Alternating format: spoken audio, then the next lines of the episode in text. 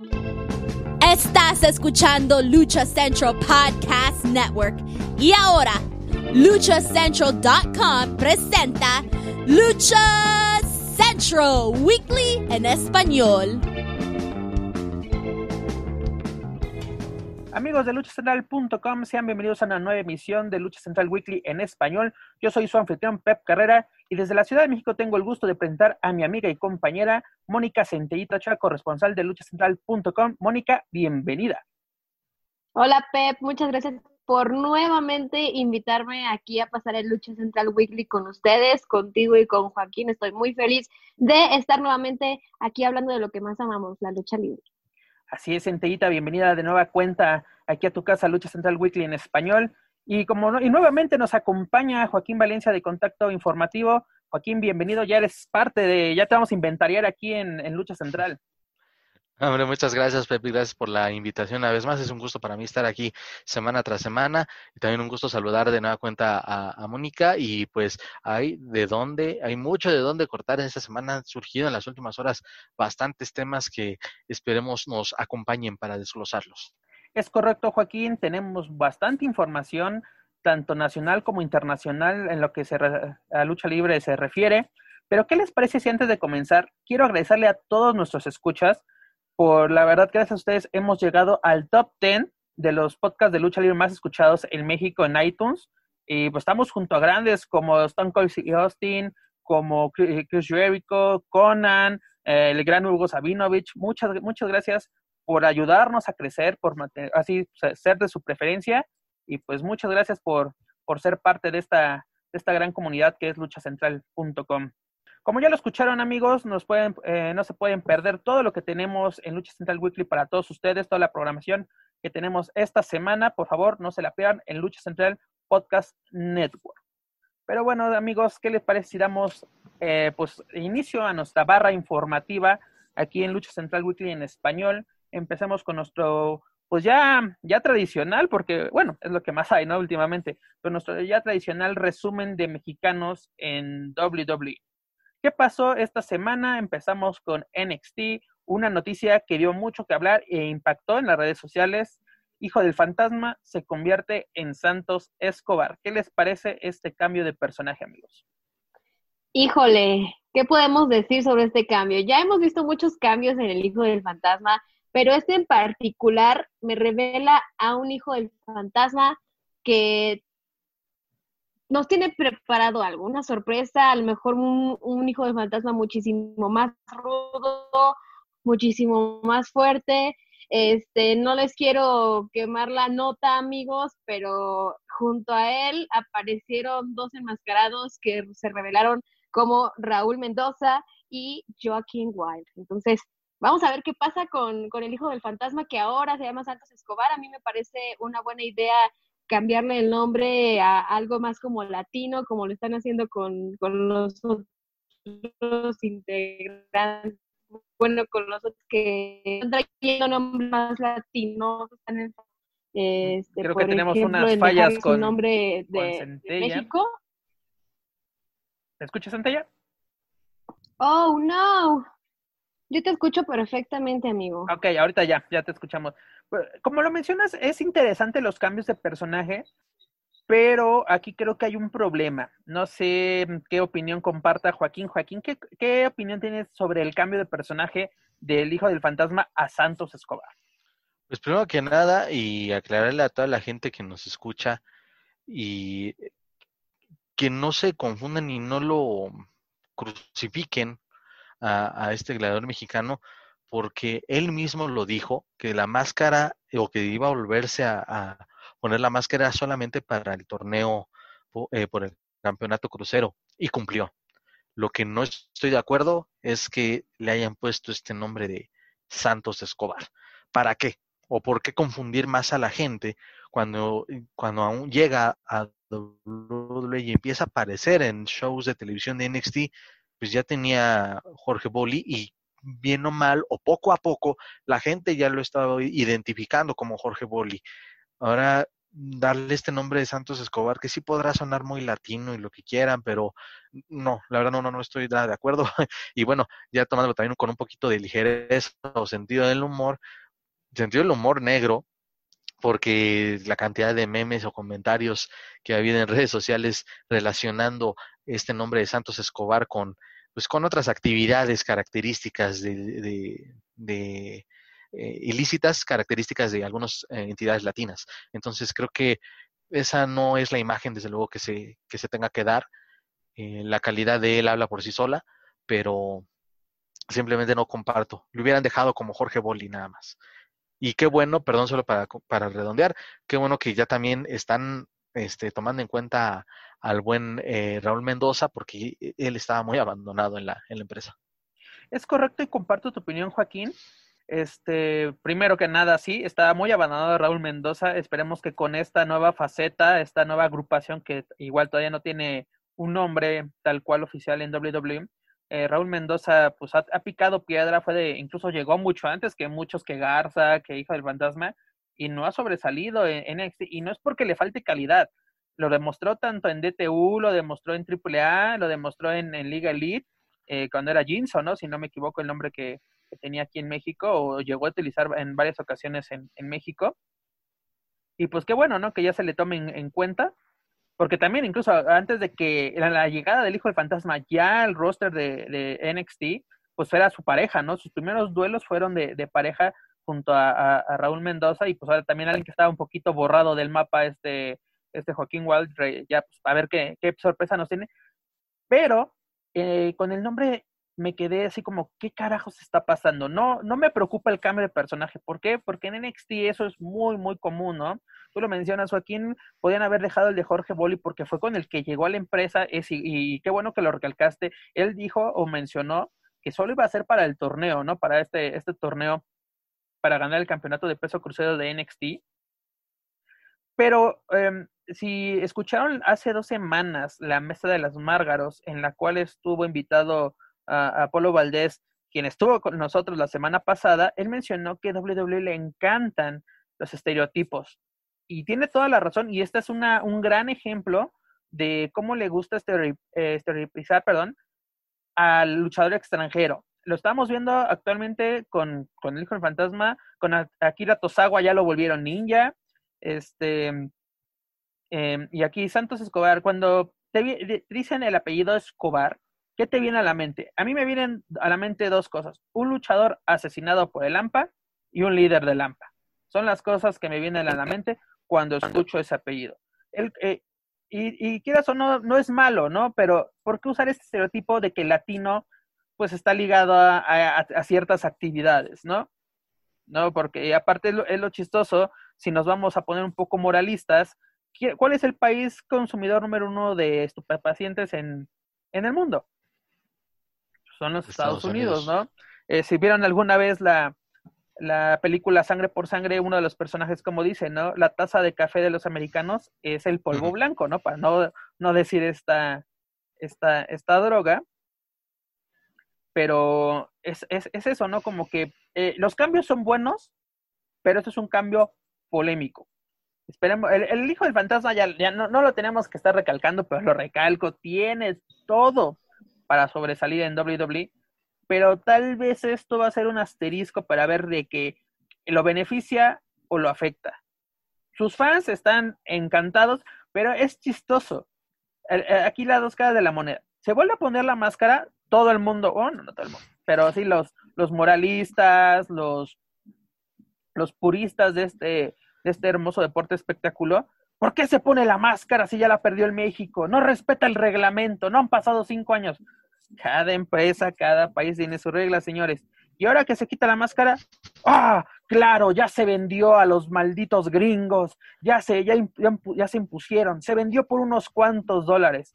Yo creo que esas personas viven de aire, de buenas intenciones, no, no, no sé de qué, de qué vivan esta, estas personas, pero ningún, ninguna, ninguna cosa que pase le gusta. Y aparte es lo más chistoso, critican este producto, ¿para qué lo ven? Si a mí no me gusta algo, no lo veo, señores. Así de simple. Si una empresa no es de mi, de mi agrado, no la veo. Si un luchador eh, está pasando por televisión, por YouTube, este, incluso en la arena, está luchando y no me agrada, pues me paro, voy a comprar una cerveza, voy al baño, le cambio de canal, etcétera. O sea, yo no, yo no entiendo su necesidad de, de por qué estar atacando al hijo del fantasma cuando todavía no ha demostrado su máximo potencial dentro de una empresa.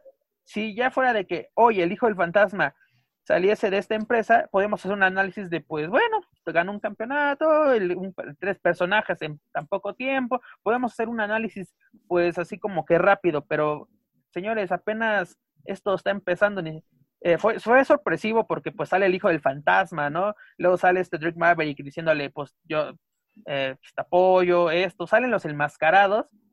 Y fue una muy buena traición, yo creo que sí, empezó bien, pero ya después de que soy Santos Escobar y todo esto, así como que ah, no es de mi agrado tu nombre, el personaje pues latino es bueno, pero tal vez este estereotipo de que pues el latino a veces es malo, no, creo que no, no es bueno para nosotros, nuestra comunidad, o sea, nosotros como mexicanos y, los nuestros paisanos y nuestros, pues ahora sí, también los latinos que nos que viven en Estados Unidos, pues tal vez no es de su agrado eh, y, es, es chistoso como lo mencioné creo que el programa pasado de que los Mexicools eran eran estereotipos, pero fueron estereotipos que eran queridos por la afición y sobre todo la mexicana, eh, puedo decir era ofensivo que salieran en en sus cortadores de césped con overoles y, sus cortadores de césped, ¿no? Pero a mucha gente les encantó eso. Y fue un, fue un, un stable que, que pegó. Y también, pues, te podemos decir, ¿no? El, el, WWE dio un giro con Alberto del Río. Presentaron a un mexicano rico, ¿no? Así cuando era de que generalmente lo ponen como un... Era un villano, sí, pero era de que incluso eh, yo me acuerdo un promo que hizo Alberto que decía, ustedes me odian porque yo soy mejor que ustedes yo tengo dinero, hablo dos idiomas, tengo carros y, lo mejor de todo, pagan por verme. O sea, como que es, ese, ese personaje del, de, Alberto del Río fue muy bueno. Pero pues a ver qué, qué sucede en esta nueva, nueva etapa del Hijo del Fantasma. Ya lo mencionas, Joaquín, a ver qué, qué, sorpresas, porque apenas esto comienza y luego pues ya se revelaron que, que es una agrupación, la de, la de Santos Escobar. Y a ver qué, ¿Con qué nos sorprenden esta semana en, en, en NXT? yo quisiera recal yo quisiera comentar algo, amigos, perdón que interrumpa, pero no, no em, la gente debería entender de una vez por todas que una vez que firma un luchador con una empresa, ellos tienen que hacer lo que ellos les indican. Entonces, en esta parte sí estoy en desacuerdo que la gente ataque al hijo del fantasma o que le diga vendido o que le diga que está denigrando la imagen de su papá o otra, etcétera, lo que quieran, lo que quieran digan. Pero también tengan en cuenta, perdón por el sonido. Ah, te preocupes, adelante, adelante, adelante. también tengan en cuenta que él es un luchador que firmó con una empresa, esa empresa puede hacer y deshacer con él y su personaje, bueno, no con el personaje del fantasma como tal, sino que con él, esa persona, pueden hacer lo que les plazca, ya que pues es producto de ellos, ¿no? Entonces, si ellos eh, quieren hacer, como ustedes dicen, esa imagen de un latino que se dedica a cometer este algún pues actos ilícitos contra más que nada contra la salud eh, pues yo digo que está bien, cada empresa sabe lo que hace. WWE nos ha demostrado que ellos saben bien su negocio y, les ha funcionado todo este tiempo. Y a lo mejor ah, van a haber muchos como ustedes que no estén de acuerdo o no les parezca esa, ese cambio, pero yo creo que la empresa es sabia, ellos saben lo qué hacer con su personaje. Sí me, me parece algo racista, la verdad, que, que, que, siempre estén estereotipando, como lo habíamos platicado en, en un episodio anterior de, de Lucha Central Weekly, sobre los estereotipos que hay, pero bien marcados. Ahorita le ponemos más atención a eso porque se está poniendo de moda, pero los mencionaste hace unos momentos, Pep. El, lo de los Mexicools también era algo muy estereotipado y a la gente le gustó porque esos eran otros tiempos y no estaban como que, o nos estaban ofendiendo, pues, por así decirlo.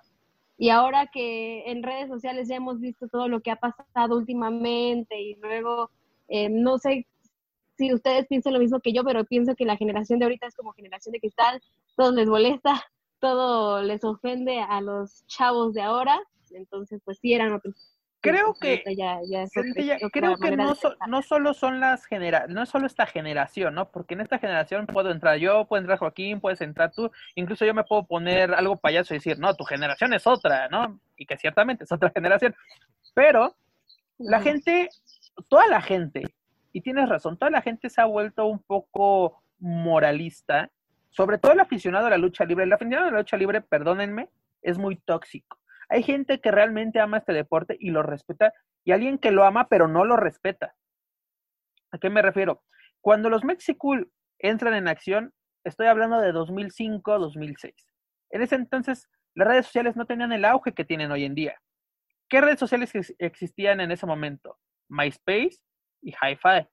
Sí existieron grupos en esos, en esos, en esos medios y se daban buenos debates. Incluso donde la gente realmente debatía era en el foro azul de, de Box y Lucha, en el de uno que se llama Charlie Manson, no, no me acuerdo cómo se llamaba esta página, pero también se dan muy buenos debates y ahí veías así, era como que el fan eh, era muy crítico, sí, pero como que aceptaba la evolución. Por ejemplo, nos vamos tan, tan fácil, nos vamos a 2004. Aparece el príncipe de oro y plata, místico, la primera versión encarnada por Carístico. ¿Cómo la gente lo atacó? Porque eso no es lucha, eso es cirquero, es una, una lagartija voladora. Desde siempre no le gusta, a la gente como que no le gusta el cambio, le gusta, el, el- aficionado de la lucha libre le gusta el status quo. ¿A qué me refiero? Para muchos quisieran que fuéramos la época del santo. Y yo me acuerdo, cuando el consejo saca su, su, su sábado retro, literalmente eran muy retro, señores, porque no había decanes, no había temas de entrada, solo era un presentador, y eh, eh, así valga la redundancia, presentaba al luchador y ya, y la gente se quedaba así como que, ¿y las entradas? ¿Y las luces? Es lo que tú querías, mano, no querías que todo fuera, fuera, perdón, a la vieja escuela en la época dorada, con la, Coliseo, la gran, la gran eh, arena que vio, ahora a todas las leyendas de la lucha libre pasearse por su, por su pasarela de, de la fama, como le mencionan en, en la serie y estable. La gente no le gustan los cambios, no los acepta. Y luego súmale que hoy en día estamos, pues tal vez no sé si sea que estamos un poquito encerrados por esto de la, de la pandemia del COVID. Bueno, aunque también la- antes de esto ya la gente, como dices tú, la piel la hemos tenido un poquito más delgada, ya todo nos molesta. Este, como, tú puedes poner centella, me gustan las manzanas, y yo te puedo poner, son mejor las peras, pero tú pusiste, me gustan las manzanas, no, ¿le- ¿les gustan las peras o qué fruta les parece más? La- exacto, la gente quiere dar su opinión, está bien que la gente opine, pero la gente más, más a muchas veces ataca. O sea, como que, como no me gusta, esto es una porquería y no debe avanzar. Yo estoy comentando, no me agrada el cambio del nombre, o tal es el nombre que le pusieron al hijo del fantasma, pero quiero que triunfe en WWE y más que le agregan a otro paisano, dígase Raúl Mendoza. Ahí va a ser, eh, y lo tiene, ¿no? Ambos tienen para, para hacer grandes cosas y creo, y es la perspectiva que me, que me deja, que es difícil que vayan por caminos en solitario y tienen que tal vez recurrir en a- apoyo de alguien más para impulsar la carrera. Y luego ahí este eh, Raúl Mendoza con, eh, con Santos Escobar ahora, ¿no? están ahí y, y los dos pueden hacer grandes cosas, desde luego. En el caso, en la marca roja, en, en Raw están Ángel, Ángel Garza y Andrade, que ahí están manejando, de verdad, cada vez es más, más intriga la que hay ahí en la historia con ellos dos, pero ahí van. Es, para mí son de los que están cargando el peso de Raw en durante la pandemia. Y en el caso de Humberto Carrillo, que bueno, ahí ya no fue de, tan, de un paisano, sino de alguien, de un personaje que es buenísimo, que me encanta el personaje de Alistair Black y que también es muy bueno en su estilo. Y ahí va con ese, ese apoyo que quizá necesita para, para ir impulsando su carrera. Eh, por parte de estrategia, me parece que está, está muy bien, está muy bien cómo lo, lo están llevando. Y lo mencionaba en un espacio ahí con, en, en contacto informativo que ojalá que cuando ya regrese el público a las arenas de la WWE, no dejen de lado a los mexicanos porque hoy en día durante la pandemia son grandes pilares o los que están cargando mucho el peso de la empresa. o han ayudado que esta empresa se mantenga firme. Joaquín, ¿qué te parece si antes de seguir con, con WWE, así finalicemos con la, con la marca amarilla, con el, territorio de desarrollo? Antes de dejar NXT, eh, menciono rápidamente, este Carrion Cross manda un mensaje a Adam Cole por, eh, por medio de, de, Scarlett, mandándole un reloj de arena. ¿Y qué nos quiere decir con este reloj de arena? Ya tiene su próxima, su próximo objetivo este Carrion Cross. His next victim. Exactamente, ya tiene su próxima víctima, así como te lo dijo una vez en Tella. Va por el campeonato de NXT. No se ha hecho oficial, pero eso nos dio a entender con su mensaje, con lo cual cerraron la transmisión de la semana pasada. Hasta Adam Cole se quedó así como, ah, caray, no así como que esto se puede poner bueno. Incluso comento rápidamente, en varios foros en Estados Unidos se ha comentado que Carrion Cross podía dejar rápidamente la marca de NXT para subir a, Ojalá que no. Ojalá que no, yo también estoy de acuerdo. O sea, pero ¿sabes por qué puede ser que esto sí se dé? Que incluso sea campeón rápido y tenga un reinado pues rápido dentro de, NXT. Él tiene ya mucha experiencia, lo hemos visto en Lucha Underground, lo vimos en Impact Wrestling, lo vimos incluso aquí en México en, en Lucha Libre AAA o sea, es una carta fuerte, pero creo que se debe, debe foguearse más en el estilo de la empresa, porque él en el Wrestling está totalmente eh, calado, pero una mala decisión puede enterrar la, la, carrera de, de, Cross en WWE. ¿Y por qué digo esto? ¿Cuántos luchadores han subido de NXT a WWE y no pasa nada con ellos? Incluso llegan a regresar a la, a, la marca, el caso de Finn Balor. Eh, ya después de su lesión tras ganar el campeonato universal, ¿ya? ¿Qué más hizo Finn Balor dentro de, de WWE? Personajes así, uno mm, así como que mm, queriendo ser inclusivo, ya te acuerdas que todos pertenecen al, al Baylor Club, este, eh, es en el caso de Johnny Gargano que no quiere salir de, de NXT porque pues, sabe que no lo no obtendrá un, buen manejo. Eh, Aleister, eh, Black es un caso de que pues Mm, es bueno, es malo, no lo, no lo han definido dentro de, del roster principal, ¿no? O sea, de que primero era malo y ya luego es bueno, luego se convierte como que ahorita de momento en el mentor o en, en el protector de Humberto Carrillo, o sea, como que muchas cosas pueden pasar dentro de, de NXT. Y recuerden amigos, toda la información de NXT la pueden encontrar en luchacentral.com. Y llegando a la marca roja a Monday Night Raw, ¿qué pasa amigos? ¿Se acaba la alianza entre Andrade y Garza? ¿Es, momento, ¿Es momento de carreras por separado? No lo creo, es lo que mencionaba. O la muñeca, o la muñeca va a poner, va a poner en, va, a poner un estate quieto a sus. Pues ya empezó, el lunes empezó con eso, una llamada de atención, un jalón de orejas, apláquense, y este hay que trabajar juntos y, y, como lo decía cada vez está esa intriga no porque eh, en una semana parece que, que sí son eh, gran equipo y que pueden eh, que todo está en orden y que incluso no es nada descabellado imaginarlos como campeones de parejas de Raw y, y, en otra semana, en otro momento, pues es lo pues contrario. Ese era, el plan original para WrestleMania, ¿no? Que fueran por los campeonatos. No, no ganarlos, pero disputarlos. Sí, y después ya se, se, ve esta serie de diferencias y que creo que, y lo digo con, con todo respeto para, para Garza, que ese eh, un poquito ególatra, le queda perfecto ese personaje, ¿no? Él tiene un ego, o el personaje tiene un ego bastante arriba de, pues sí, soy el guapo, soy el galán, pero también soy mejor que tú. Y pues Andrade es otro, es otro estilo, ¿no? Y a lo mejor ese, están, para mi gusto, manejando muy bien ese tipo de, de personalidades entre los luchadores mexicanos y que se aguanten, hagan los campeones primero de parejas y después que los pongan a que se den. en tus palabras de que es una lucha de egos? Sí, como se está viendo la historia, sí, totalmente. Y ahí la intermediaria, desde luego, es Elina Vega. Y insisto, ojalá que sí puedan tener algo, puedan trascender primero como pareja y después ya hagan lo que quieran y rompan la alianza y que se den en, en, la torre ya después. Creo, Joaquín, que eso sería lo ideal, ¿no? De que si se va a dar una traición, si va a dar un rompimiento, que sea ya siendo campeones, ¿no? Sí, que, que, que, lleven a manejar bien la historia, ¿no? Sobre todo, porque le están llevando muy bien. Hay mucha intriga, pero todavía da para mucho más. Mira, eh, como dicen, ¿no? El eh, dice un, un dicho muy popular aquí en México, ¿no? El peor enemigo de otro, de, de un mexicano es otro mexicano. Y creo que aquí no es el, el, el caso, afortunadamente, porque los dos tienen gran calidad, ¿no? Pero también, mm, y lo hemos mencionado muchas veces, ¿no? WWE luego no sabe qué hacer con tanto luchador. Eh, si no me equivoco, el dato es de que WWE tiene un roster de 230 o algo así de, de luchadores contando los de territorio de desarrollo. Imagínate, ¿qué haces con tanto, tanto luchador?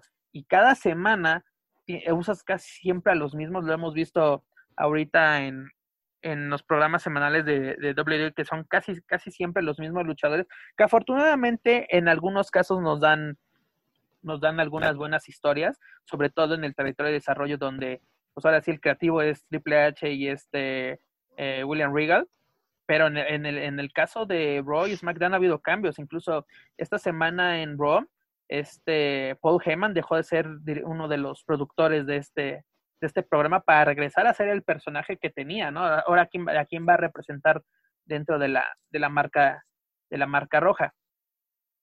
Ah, para todos aquellos que no vieron Monday Night Raw esta semana, eh, Garza perdió eh, en un mano a mano contra Kevin Owens. Esto gracias a una intervención o una distracción por parte de, de Andrade. Esto provocó todas las discusiones que tuvieron dentro de la lucha, porque también este, eh, este Andrade salió en plena lucha su presentación y todo, como que a distraer, este, empezó a discutir con Garza y esto provoca que Selina, pues ya, se, ya, ya se desespere, abandone ringside, pierde, pierde este, este Garza contra, contra Kevin Owens y pues como lo menciona Joaquín, un jalón de orejas en backstage para aplicar a, su, a sus muchachos, ¿no? Porque quieran, como ella lo mencionó, ellos van por el mismo objetivo, ¿no? Y, va a ser interesante cómo manejan es- esta rivalidad o esta, esta faceta de amigos enemigos entre Garza y, Andrade.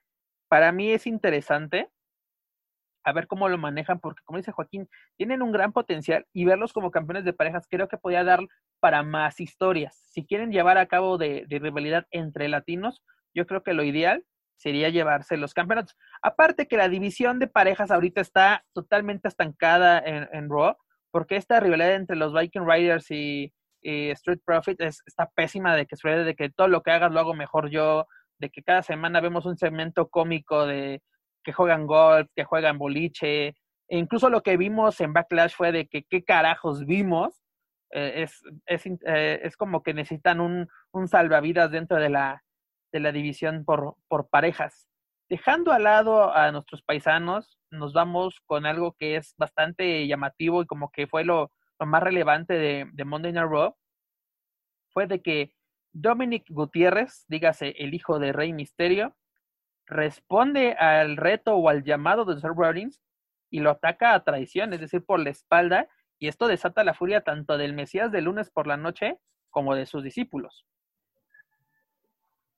Aquí yo ya veo una futura estrella, una futura, no sé, a largo o a corto plazo, pero yo veo una futura estrella. Yo veo que Rey Misterio empezó o, o, últimamente nos ha estado dando noticias de que se viene su retiro, de que estemos preparados, porque en cualquier momento, chao Rey Misterio, ¿no? Y qué mejor que dejando eh, el legado de su, de su carrera en su hijo Dominic. Entonces, Centella, ¿crees que Dominic ya está listo para debutar en WWE?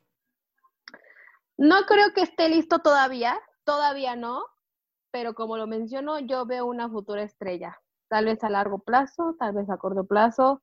Este, desconozco cuánto tiempo lleva entrenando el muchacho, eh, nunca he visto entrenamientos de él o no lo he visto luchar, pero sí veo una futura estrella en WWE. Te comparto rápidamente el dato. Dominic ha entrenado en la academia de Landstrom antes de que este, este la cerrase para integrarse como productor en, en WWE. También ha entrenado obviamente con su, su señor padre y también ha entrenado con Conan, con esta superestrella de Legends con, Lucha Libre. Y también con Dean Malenko, ¿no? También creo que también él es, ha entrenado. Y creo que, que, tuvo algunas sesiones, así tal pero, cual. Pero ya es privilegiadísimo de... entrenar con un tremendo señor del wrestling. Ah, claro. Malenko. Es, es sí. un gran maestro. Y los tres nombres que acabamos de decir son, yo creo que muy buenas opciones para, para entrenar, para dar tus primeros pininos, porque estás eh, aprendiendo de personas que saben mucho de este negocio, así de, tanto de la lucha canadiense, lucha mexicana, lucha estadounidense, o sea, estás conociendo tres estilos de, de lucha en tu formación, porque es lo chistoso, mucha gente en redes sociales han criticado a, Dominic, ¿por qué? Porque es de que eh, él, él que ha hecho, él dónde ha entrenado, que incluso comentarios diciendo, debería entrenar en la Arena México primero, o sea, y si no pasas por la Sacrosanta Arena México, no eres Es nadie. lo que, lo que te decía. su señor padre, su señor padre fue una superestrella antes de pisar la Arena México. En el 2001 cuando la pisa, él ya tenía un nombre internacional. Incluso era más conocido que muchos luchadores del, de ese, del roster de ese entonces del Consejo Mundial. ¿No? O sea, de que no me vengan con esas cosas. Yo creo que no es el momento para, como para debutarlo. Si lo quieren hacer, pues la WWE lo sabrá. Yo lo siempre lo he dicho. Yo nunca le voy a enseñar a Vince McMahon a hacer su negocio. Como una vez se los dije en la Arena México, yo no le voy a enseñar a una empresa de ochenta y tantos años a, a, a hacer su negocio.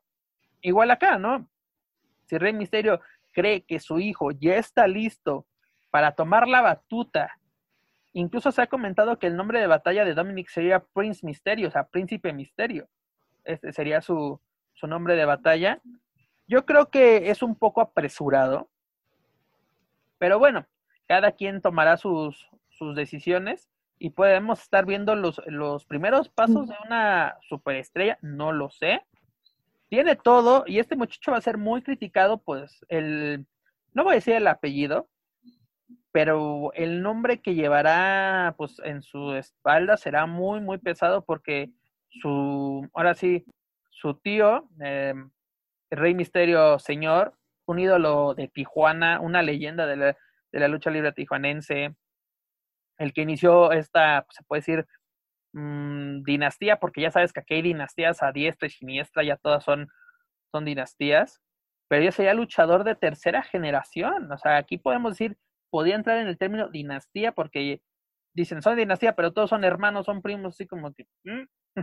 Luego son, ese sería un buen tema a discutir de que, que quiénes son, quiénes sí son dinastías y quiénes son simples familias. Pero bueno, Dominic ya está en los reflectores de la gente, ya lo está ubicando. Aparte, pues no es nada desconocido. Para un fan de Hueso Colorado de WWE, este muchacho no es nada desconocido. Él empezó a dar sus pininos en, pues, en televisión en 2005, esta rivalidad con, con Eddie Guerrero, que ya le habíamos comentado previamente aquí en Lucha Central Weekly en español. Y pues a ver qué, qué sorpresa nos tiene preparada la próxima semana si es que vuelve a aparecer Dominic o qué mensaje tiene también Rey Misterio, porque Rey Misterio también no quita el dedo de renglón de que cuando pueda irá tras el Rollins. Pero por último, antes de abandonar la WWE, en Backlash se dio el duelo entre Randy Orton y Edge, el cual el, pues la víbora, el que también conocimos como el asesino de leyendas, se lleva la victoria. ¿Fue en realidad el mejor evento de wrestling en la historia? ¿Cumplió con sus expectativas? ¿Qué me pueden decir, muchachos? Tu centellita, ¿no? ¿Tu primero? Como que ¿Yo no. primero? Sí. Échale. Es que no escuché muy bien, amigos. Bueno, te repito. El duelo entre Randy Orton y Edge en WWE Backlash, este pay-per-view que tuvimos el domingo, ¿fue en realidad el mejor encuentro de wrestling de la historia? ¿Cumplió con las expectativas que te- se tenía sobre este combate?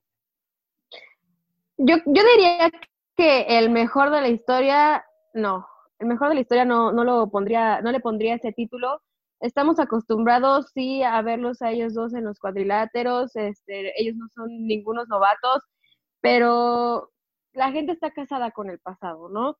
La gente está muy em, acostumbrada a ver a los mismos de siempre. Yo hubiera preferido que ese título o, ese evento, el main, el main event hubiera sido una oportunidad para los nuevos talentos que están ahorita em, subiendo como la espuma en WWE, ya que ellos dos pues ya hicieron su historia, pero pues igual, para gustos se rompen géneros, esta es mi opinión. Quiero saber la tuya, Joaquín. Eh, igual en la parte que no es, no fue eh, la mejor, la, la supieron vender muy bien, como la mejor lucha de, este, el mejor wrestling eh, jamás visto, obvio no lo ha sido, y aquí yo creo que no es como que casarnos con, con el pasado, sino que de la vara estaba demasiado alta, viendo que ha habido, sí, en el pasado muchísimas luchas, pero, y también lo comentaba, eh, Edge y Randy Orton, obviamente tuvieron que tener una preparación para poder llegar al lugar donde están y para ser las superestrellas que son, pero este no es su estilo, no es un wrestling. Para ver wrestling, eh, yo creo que, eh, y me acuerdo mucho de esa lucha entre Kurt Angle y Chris Benoit en el 2003, en Royal Rumble 2003, que fue fenomenal, fue extraordinaria. Ese sí fue un ejemplo de, wrestling. Eh, ¿Qué decir de Bret Hart y Shawn Michaels? Eh, en fin, eh, creo que ese sí es eh, una lucha clásica. lo que acá fue, fue un buen ejemplo de un espectáculo tipo WWE, con, lo, con los movimientos de, ahí vemos a Randy Orton aplicar el pedigree, vimos a Edge aplicar el rock bottom, es decir, movimientos que son típicos de las superestrellas estrellas, no de luchadores clásicos. Y al final de cuentas, y de manera concreta, puedo decir que le puse una calificación de 8. Eh, estaba teniendo unos, pequeños problemas, pero sí ya te recuperamos. ¿Hasta dónde se me escuchó? No, sí, sí te escuchó, sí, sí, la idea sí se pudo concretar. Eh, tienes, tienes razón, este, fue una, para mí fue un muy buen combate, no el mejor de la historia que, así de los años que viendo WWE, creo que he visto mejores, eh, uno de los mejores combates que yo he visto en WWE fue la triple amenaza por el campeonato de peso completo en WrestleMania 20 entre Chris Benoit, eh, Triple H y Shawn Michaels. Vaya, vaya lucha que, que, que dieron ese día, esa noche de, de marzo. Eh, bueno, sí, no, era abril, abril del 2000. No, sí fue, semana 20 sí fue el 14 de marzo del 2004. Ah, mira, no, no, no, no.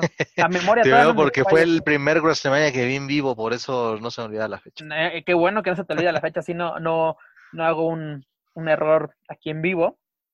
Esa, no, esa, esa mágica noche en el Madison Square Garden. También mencionaste, ¿no? Eh, los Iron Match que llegó a tener este Shawn Michaels contra Brad Kingman Hart, hay, varios, varios combates, incluso em, hay muchos de Core Angle. Core Angle siempre sacó lo mejor de, sus oponentes. También Core Angle contra Shawn Michaels en WrestleMania 21 fue tan grandiosa. Grandiosa, gran, gran, gran lucha. Pero a lo que voy, fue un muy buen combate.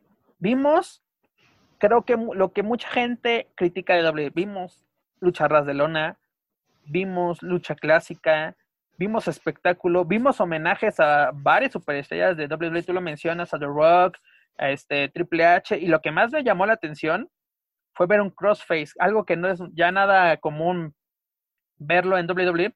Tú me lo comentabas el, el domingo que estábamos platicando sobre el pay-per-view, ya otras superestrellas lo habían hecho, pero hoy en día ya no es muy común ver ese movimiento tan característico de, de Chris Benoit y creo que fue, fue bueno, fue bueno porque es un gran recurso, un gran movimiento, tanto en lucha libre como en wrestling. El Negro Casas lo aplica aquí en México de una excelente manera, igual que, que Averno, lo, se lo, lo, llegué a ver en la Arena México.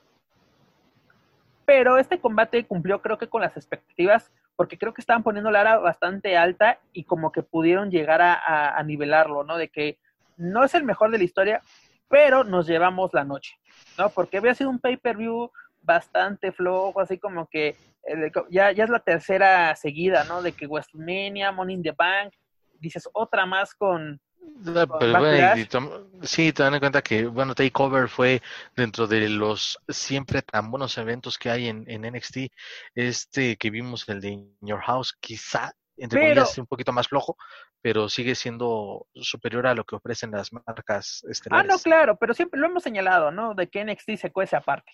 ¿no? Los, los takeover fue bastante decente, no nada espectacular como los takeover que nos tienen acostumbrados, pero para lo que nos estaban presentando en, lo que a pay-per-view se refiere, fue aire puro, pues vacío, una bocanada, así de, ay, algo bueno. Y este, y este encuentro entre Edge y Randy Orton fue bastante bueno, se los recomiendo. Y si no pudieron verlo, les, recomiendo que visiten luchacentral.com, donde pueden encontrar toda la información sobre este pay-per-view y los otros shows de la WWE, de la WWE dígase Raw, SmackDown y sobre todo NXT los miércoles.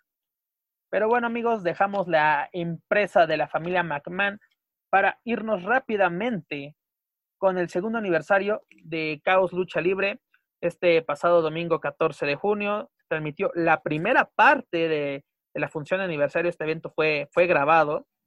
Pero lo único que, una, una queja rápida fue de que no avisaron previamente que este va a ser un evento de dos partes. ¿no? Dirás 100 pesos, no es nada, no ayudas a los luchadores, ayudas a esta promotora, sí, pero ah, yo creo que actualmente mm, la gente se piensa mucho ya en gastar, ¿no? Hay mucha gente que le está pasando muy mal hoy en día y 100 pesos puede ser la diferencia entre comer y no comer, y más si tienen hijos. Pero bueno, Caos toma esta decisión, divide y nos presenta tres encuentros, tres de ellos titulares rápidamente. Vasco Junior y Rico Rodríguez retienen el campeonato de parejas de caos en una triple amenaza entre Charro Negro y Oro, Oro Negro, perdón, y además contra la Sexta. Fue un bastante, los, ahora sí estos ídolos de Monterrey están demostrando que pues, la división crucero es de ellas, ya no lo demostraron también cuando visitaron la Ciudad de México con Lucha Libre Real en el plan seccional, que vienen en, plan grande, Luego también, este, pues Charro Negro, primer campeón de peso crucero junior, un campeonato más, o sea, si ya tenían el campeonato crucero, del el cual es campeón emperador azteca, yo no sé por qué dar otro campeonato de peso crucero junior, tal vez dirás, el otro es para luchadores de media cartelera, los famosísimos midcard, y este será para, pues, para novatos, principiantes, estos pues, luchadores que estuvieron involucrados en, en, este encuentro, como lo mencioné, fue Charro Negro, Oro Negro, Origen, Puma de Oro y Commander. Pues son luchadores que son más conocidos por la empresa de Lucha Time, ¿no? Tal vez no han tenido más, más participación en Caos, en Lucha Time se han dado a conocer y por lo menos para el público en Monterrey son muy conocidos, o por lo menos de lo más reciente que ha salido en, en, esta Sultana del Norte. Y por último, este, me, me enfoqué nada más en los campeonatos, en los duelos titulares. Por último, Dulce Canela se convierte en el primer luchador exótico en ganar el campeonato femenil de lucha libre caos ante esta sexy Dulce y ¿Qué les parece esta decisión que un luchador exótico sea campeón femenil? Yo la verdad pues estoy pasado en desacuerdo. O sea, sí, he visto con, con Pimpinela.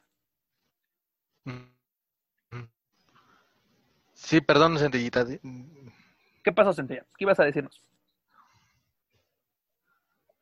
¿Me escuchan? Es que creo que se me corta. No, ¿Sí te, me escuchamos, escuchan bien? te escuchamos fuerte. No, sí. Ay, perdón, perdón y perdón que te haya interrumpido, Joaquín. No, adelante, Empecé a hablar y no escuché que empezaste a hablar tú. Eh, yo, eh, la verdad, estoy en desacuerdo con que se haya tomado esta decisión. Bien pudieron haber eh, visto entre todo el roster que tiene eh, Caos Lucha Libre del roster femenil, hablo, y no veo la, la lo- no veo lo malo en que Dulce Canela siendo un luchador exótico, no un luchador transexual como lo es este Estrella Divina, que bien también se podría considerar una, luchadora, porque ya pues prácticamente se cambió de sexo y, co- y se convierte en mujer. Creo que se cambió el sexo, la verdad estoy, desconozco ese tema, pero él es un luchador transexual declarado. Dulce Canela es un luchador exótico y creo que no, po- no estoy siendo discriminatoria ni mucho menos, pero creo que eh, a los luchadores exóticos se les tiene que hacer o un campeonato exótico o darles el campeonato varonil, creo yo. Mira, Un campeonato femenil eh, Un tiene que en- dárselo pues al roster femenil, en mi opinión. En este caso, yo comparto en cierta forma tu opinión, porque Caos Lucha Libre ah, en su pues elenco o luchadoras que, que trabajan con, con dicha empresa o promotoras como la quieran tomar, tiene eh, buena, una buena baraja, dígase, pues luchadoras del, del momento reconocidas, en este caso la campeona era Dulce, esta sexy Dulce, perdón, eh, Quetzal, que pues ahora sí es el, perdón, la expresión es el arroz de todos los moles, pero es una luchada que se, que se ha dado a conocer, ha mejorado con el tiempo, y, y tenemos también, pues, pues podemos ver a Yaco Amada, este, hay, hay, varias luchadoras, y Tiffany, ¿no? En este caso, del Consejo Mundial, también está Lady Flammer. Lady Flammer, bueno, pero Lady Flammer recuerda ¿Por qué que... no considerar también a Lady Flammer? O sea, sí, vimos que Lady Flammer publicó que se, que se retiraba un de los cuadriláteros, recuerdo, pero hay muchísimas luchadoras en Monterrey, hay muchas luchadoras en Hay su mucho talento que local. hay, tienen Es- 100 es- luchadoras en su roster, pero está Tiffany, eh, está, bueno, Diosa Quetzal también, porque no, no, este, eh, no, no sé, desconozco por qué no haya ganado el campeonato, pero en serio darle un campeonato femenil a un luchador exótico, a mí se me hace yo demasiado creo o que fue no una quieren quedar bien con la comunidad LGBT o no sé qué quieren hacer. Más bien yo creo que quisieron aprovechar la, la popularidad que está tomando esta Dulce Canela en Monterrey, es, es un luchador que se está dando a, a notar, es, es buen luchador, está dando, está demostrando que lo, que lo es. Sí, yo estoy de acuerdo en que es buen luchador y, y lo, lo ha Pero demostrado y yo he En lo que, luchar. con- en es lo muy que- bueno. en lo que concuerdo contigo es de que podían haberle dado otro campeonato. ¿A lo que me refiero? Inauguran el campeonato de peso crucero junior, ¿no? Lo pudieron haber metido en esa lucha. Lo pudieron haber metido.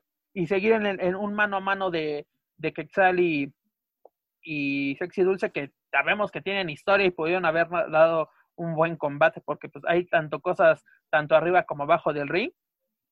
Mm, Yo creo que fue una decisión simplemente, se puede tomar como de marketing, ¿no? Así de, este luchador es famoso, va a dar de qué hablar, sobre todo porque pues también cuánto tiempo Caos no estuvo parado y pues tomó la decisión de, de, de hacer una función a, puerta cerrada, grabada, no, es- no, desconozco dónde fue grabada, pero parece que fue un, un estudio de televisión, posiblemente alguno de, de multimedios, pero fue una decisión polémica, mm, o sea, mm, incluso se puede tomar como que fue una emboscada para Sexy Dulce, ¿no? O sea, de que quitarle de esa forma el, el campeonato, pues se me hace bastante llamativo y bueno, Caos logró su cometido, llamarnos atención y sobre todo, pues regresar a la acción, ¿no? Porque tres meses de inactividad es muy, muy difícil, ¿no? O sea, mm, eh, muchos pueden decir AAA ya lo hizo, eh, ya lo hizo el Grupo Internacional de Revolución, que a eso vamos, pero bueno, de cierta forma logró su cometido, de eh, que su primera parte de su segundo aniversario fuese, pues, pues ahora sí estuviera siendo criticado, sea analizado o sea comentado por, pues, por todo el mundo y lo logró, ¿no? Porque tanto que estamos hablando de, de ello en este, en este programa, ¿no? Sobre todo para que la gente, eh, los aficionados a la lucha libre mexicana en Estados Unidos, pues, se conozcan y, tengan a los datos a la mano de todas las promociones, sobre todo de las promociones reve- relevantes, perdón, aquí en México.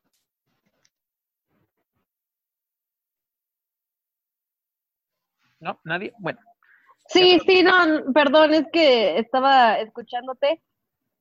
Tienes razón. Tal vez eh, es una estrategia de marketing y más porque en estos momentos estamos viviendo el mes del Pride. Tal vez. eh, sobre eh, todo, eso es muy importante, eso, Centella. Eso es muy importante. Pero igual no comparto, no comparto esa decisión. Como lo mencionamos, pudieron haberle dado otro campeonato. No es, no estoy diciendo que Dulce Gardenia, digo Dulce Canela, perdón, sea un mal luchador o exótico. Yo sé que le echa muchas ganas, que es muy bueno y que aparte eh, entra mucho, muy en su papel de, de luchador exótico y lo hace súper bien. No tengo ninguna queja sobre él. Lo que sí tengo queja es que le hayan dado un campeonato femenil. No lo comparto, le pudieron haber dado otro. Él no es un luchador transexual, no es una luchadora y no entra en esa división. Es como si le dieras eh, un luchador, un- perdón, un campeonato este crucero eh, varonil a una luchadora, ¿no? Es lo Así, mismo. así es, y e- es importante lo que recalcas y muy interesante y, y lo pasé, lo pasé por alto. Tienes toda la razón, Centella. Junio es el mes de- del orgullo, del orgullo gay, y pues lo está eh, eh, es una buena, muy buena estrategia de llamar la atención de también, eh, el, el Consejo Mundial lo hizo hace un año, ¿no? Este, llamar la atención con exactamente con Dulce Garnenia y ahora pues ahora toca el, turno de Caos con Dulce Canela. Pero además, Pep, ¿sabes qué? Adelante, adelante. Perdone. Eh, lo que a mí me llama más la atención es que, ya bueno, ya lo, lo mencioné, lo, lo insinué hace unos momentos, pero que yo sepa, este Dulce Canela es gay, no transexual. No, no cambia de sexo, no es mujer, entonces no sé si, bueno, ya creo que ya quedó ya quedó claro. con todo esto que dijimos, tanto Centella como yo, que creo que estamos en el mismo canal, no estamos diciendo que sea mal, que sea mal luchador, ¿eh? Ojo. O lo estemos discriminando. No, estamos criticando la decisión de esta empresa con su campeonato femenil. Porque lo hemos mencionado en este programa. Las luchas le dan valor a los campeonatos. Y, y recordemos que mucha gente es purista, mucho fan es tóxico de, de, la lucha libre, el fandom de la lucha libre es muy tóxico. Y la decisión de darle un campeonato femenil a un exótico va a ser muy criticada toda la historia. Ustedes podrán decirme, Triple A lo hizo con Pimpinela. Sí, y se criticó en su momento. Todo el mundo no estuvo de acuerdo. Incluso hubo luchadoras de Triple A que no estuvieron de acuerdo con esa decisión. Pero bueno, donde manda capitán. Pero bueno, amigos, dejemos al lado la Sultana del Norte y vámonos al Estado de México, concretamente a Naucalpan y pues em, el Grupo Internacional Revolución regresó a la acción con la edición número 16 de su torneo Rey del Ring, el cual tiene un nuevo formato. Recordemos que siempre son 30 luchadores, pero ahora se dividió en dos bloques de 15 y 15, con un formato tipo Royal Rumble, pero en lugar de eliminación por encima de la tercera cuerda, era eliminación directa, en el cual el ganador del, del bloque A resultó ser el japonés Sean Skywalker, ante Dragon Bane, un muy buen combate, se lo recomiendo que, lo vean, lo pueden encontrar a través de luchacentral.com. Y además un duelo que, que llama mucho la atención, perdón, eh, me regreso, eh, va a ser el que va, eh, ahora sí, el ganador de, del tanto del, bueno, el, este Sean Skywalker se va a tener que enfrentar al ganador del bloque B, el cual no sabemos cuándo se vaya a llevar a cabo, por lo que vamos a comentar un poquito más adelante. Pero el ganador de, por ejemplo, de Sean Skywalker y el ganador del bloque se enfrentará a este demonio infernal, si no me equivoco, para determinar al campeón máximo del rey del, del campeonato rey del ring, precisamente. ¿Qué les pareció este el regreso a la actividad del Grupo Internacional Revolución? Es regular. regular porque, digo, y no es para menos a pesar de que muchos luchadores han tratado de mantenerse en forma eh, durante estos días de, pandemia, eh, sí se nota que, la falta de actividad constante, sobre todo a la que ellos están acostumbrados, y sí se notó un poco en varios de los combates, eh, pero creo que igual cumplieron.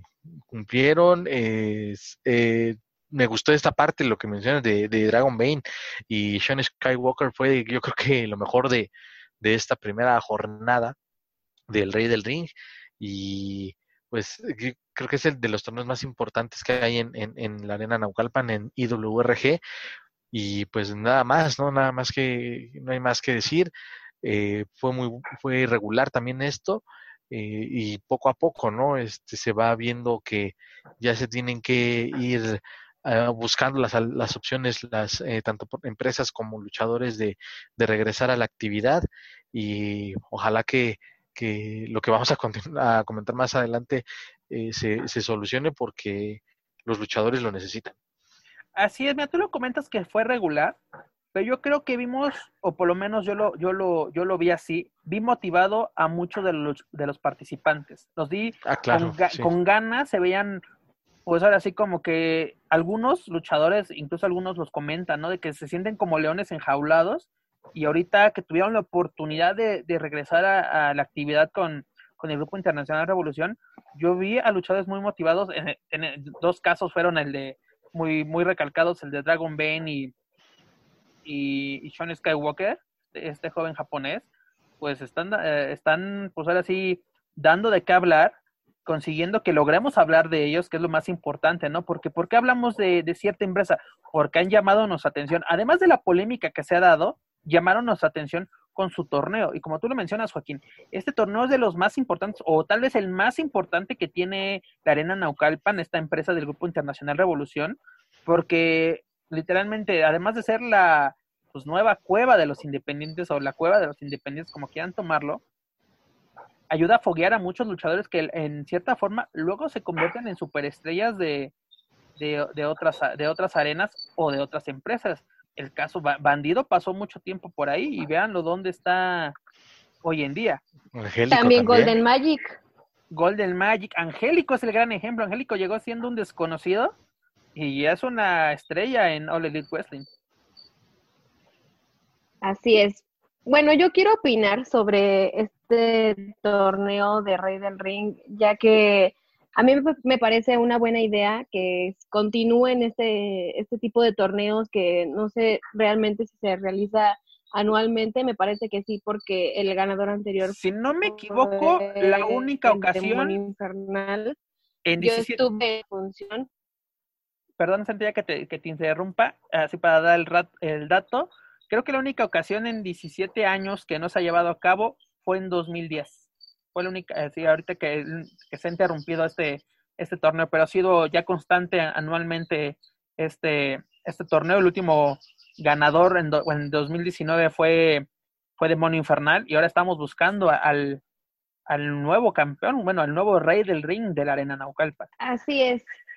Se me hace bien que eh, para este tipo de torneos estén considerando tanto a luchadores, eh, pues experimentados, luchadores que ya hemos visto mucho como lo es Obed, como el fresero, como hijo de dos caras.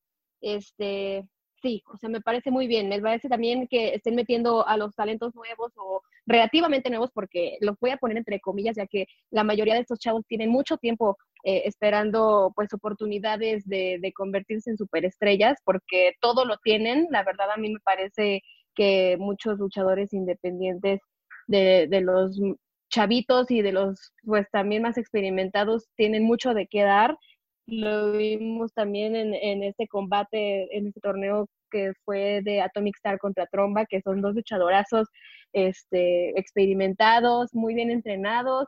Tromba es hijo de, de, un profesor de lucha libre como lo es el, el señor Mimo, que mis respetos, les mando este, un saludo a los dos. Atomic Star ni se diga, también vimos ahí a Pomita de Oro, este, vimos este combate interesantísimo, el mano a mano entre Fulgor 1 y Diosa Quetzal, algo que a lo mejor no se había dado en este tipo de torneos de Rey del Ring, lo pudimos ver en esta ocasión.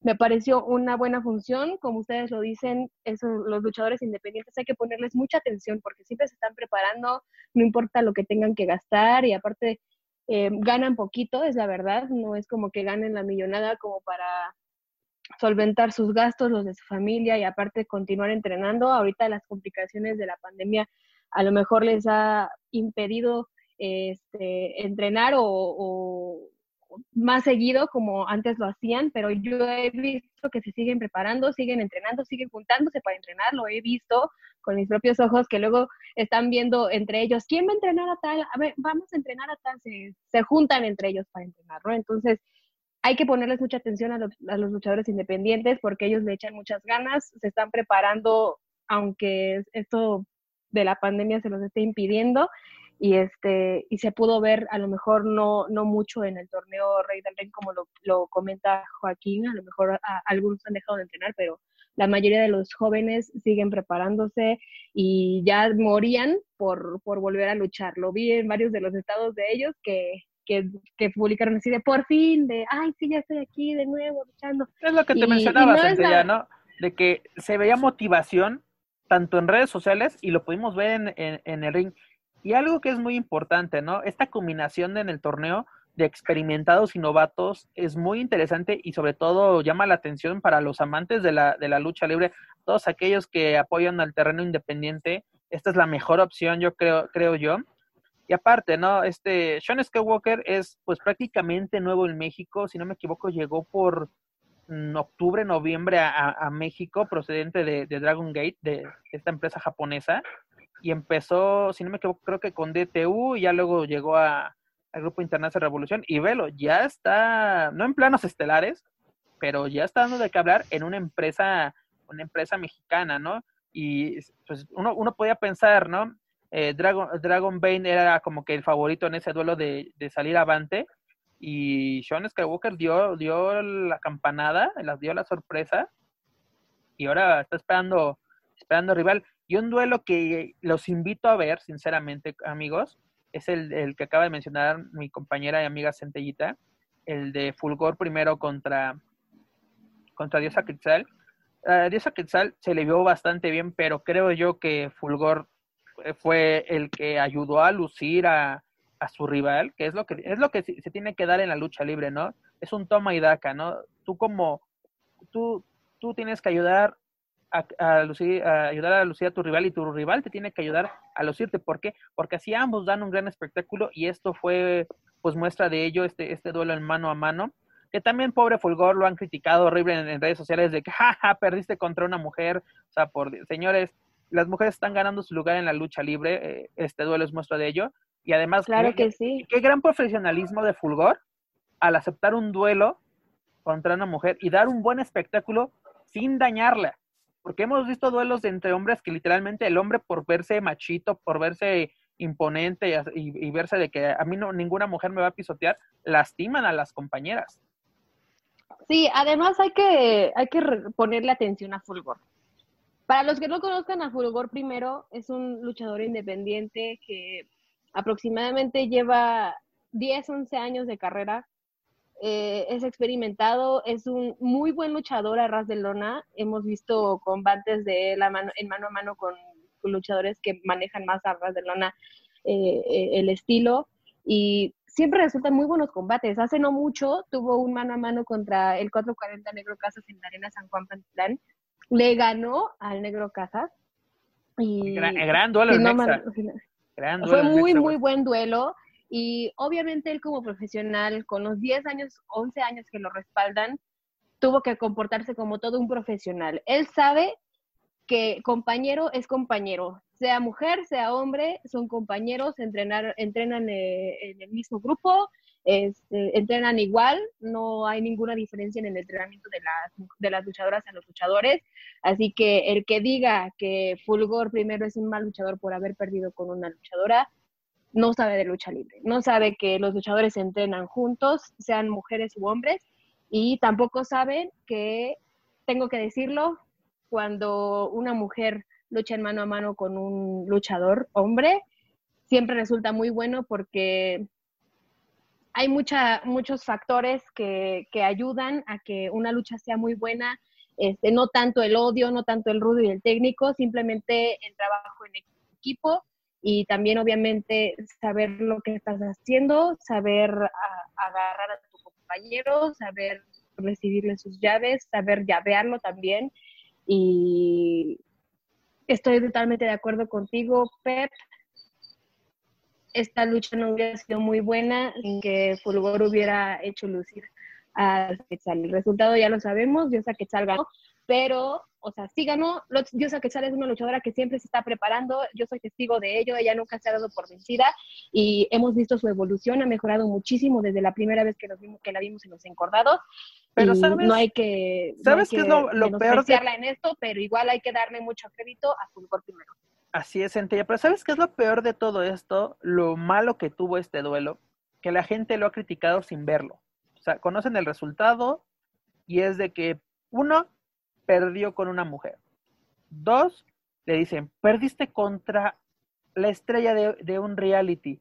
La gente se quedó con la quetzal de que, que, conocieron en, en, este reality en, de TV Azteca, el de Enamorándonos, si no me equivoco, y se quedaron con eso. Y es lo que te comento, lo que más les lo detesta es lo que ven, se quedan con la, la, la, chica que salió en un reality buscando el amor, pero no ven su, su progreso que, que, ha tenido, ¿no? Lo hemos visto por nada, no por nada Caos la llama, no por nada Mexa la llama, no por nada sigue, sigue activa en el terreno independiente. Y tú lo mencionas, ¿no? La carrera de Fulgor, 10 años activo, Yo le he visto varios duelos en la Arena San Juan y siempre da el 100%, la verdad, todo un profesional. Y es un luchador que la verdad los invito amigos, sobre todo los que nos escuchan en, en Estados Unidos, que lo busquen en YouTube, busquen duelos de los fulgores, ahora sí, tanto fulgor primero como fulgor segundo, vean la calidad que tienen estos luchadores. Y si tienen la oportunidad, y los invito, que vean este duelo, vean toda la función del de, Rey del Ring de, del Grupo Internacional, pero enfóquense en este duelo.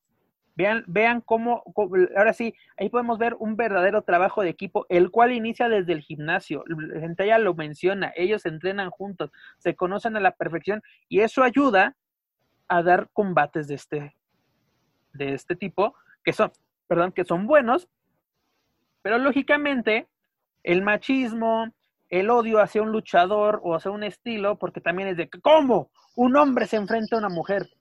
Señores, es lo que, perdónenme, es lo que pide la gente y muchas veces las empresas... De hecho, yo quiero comentar algo, Pep, algo que pasó hace poco, hace no mucho. Bueno, ese día, no sé si recuerdas, ese día que fuimos a hacer la entrevista a la Pulquería Insurgentes con Génesis y Quimera, fue martes. Sí, y Nuestra última salida antes de, del encierro. Sí, sí esa fue la última vez que, que fui a la Arena México antes del encierro. Y fui a la Arena México con mi amiga y en el estacionamiento vi a un aficionado así de hueso colorado de, del Consejo Mundial de Lucha Libre, aficionado de, esos que siempre están en las funciones, pero de los que van a ver a las edecanes, de los que les llevan regalos. ¿Esos ridículos que le regalan chocolates a las edecanes? De hecho, ese día me regaló a mí un chocolate. me dio, me, me regaló un chocolate y empezó a platicar conmigo.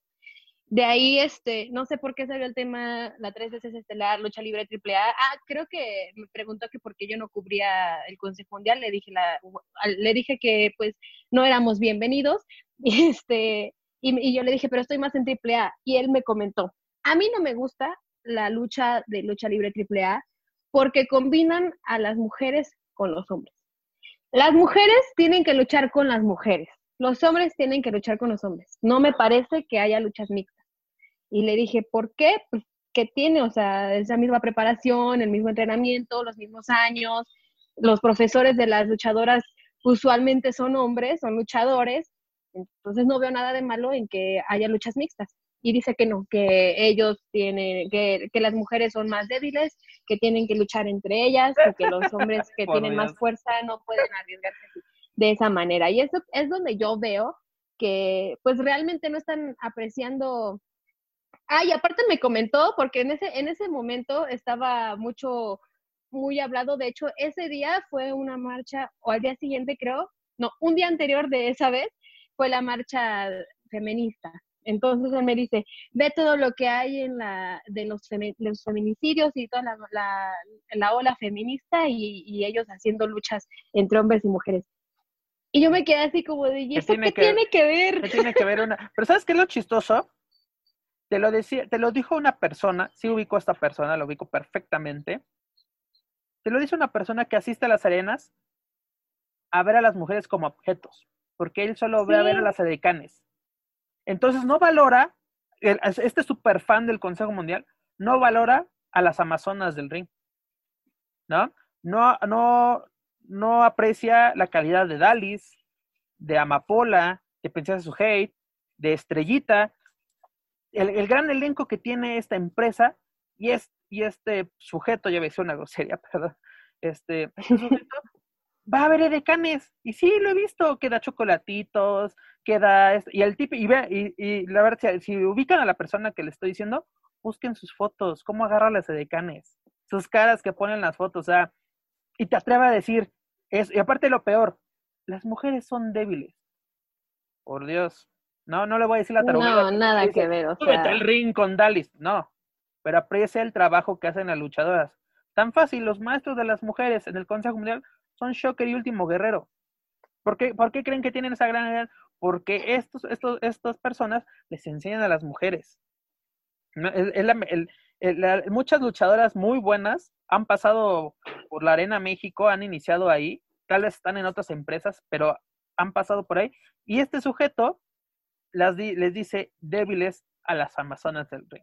por Dios. Sí, hay que de verdad valorar el trabajo de las luchadoras, no solo son objeto de relleno u objeto de sexual, por así decirlo, porque Pues este sujeto sí lo ve, este sujeto así así lo ve, viéndolo, así por es. Dios. Por eso yo creo que su comentario, todos tenemos libre expresión, sí, todos tenemos eh, el derecho a opinar, sí, pero si te basas, si ves cómo es esta persona, hasta, por ejemplo, ¿qué tiene que ver? Sí, eh, súper fuera de lugar, ¿eh? por ejemplo, que digas, es que AAA denigra a la, a la luchadora.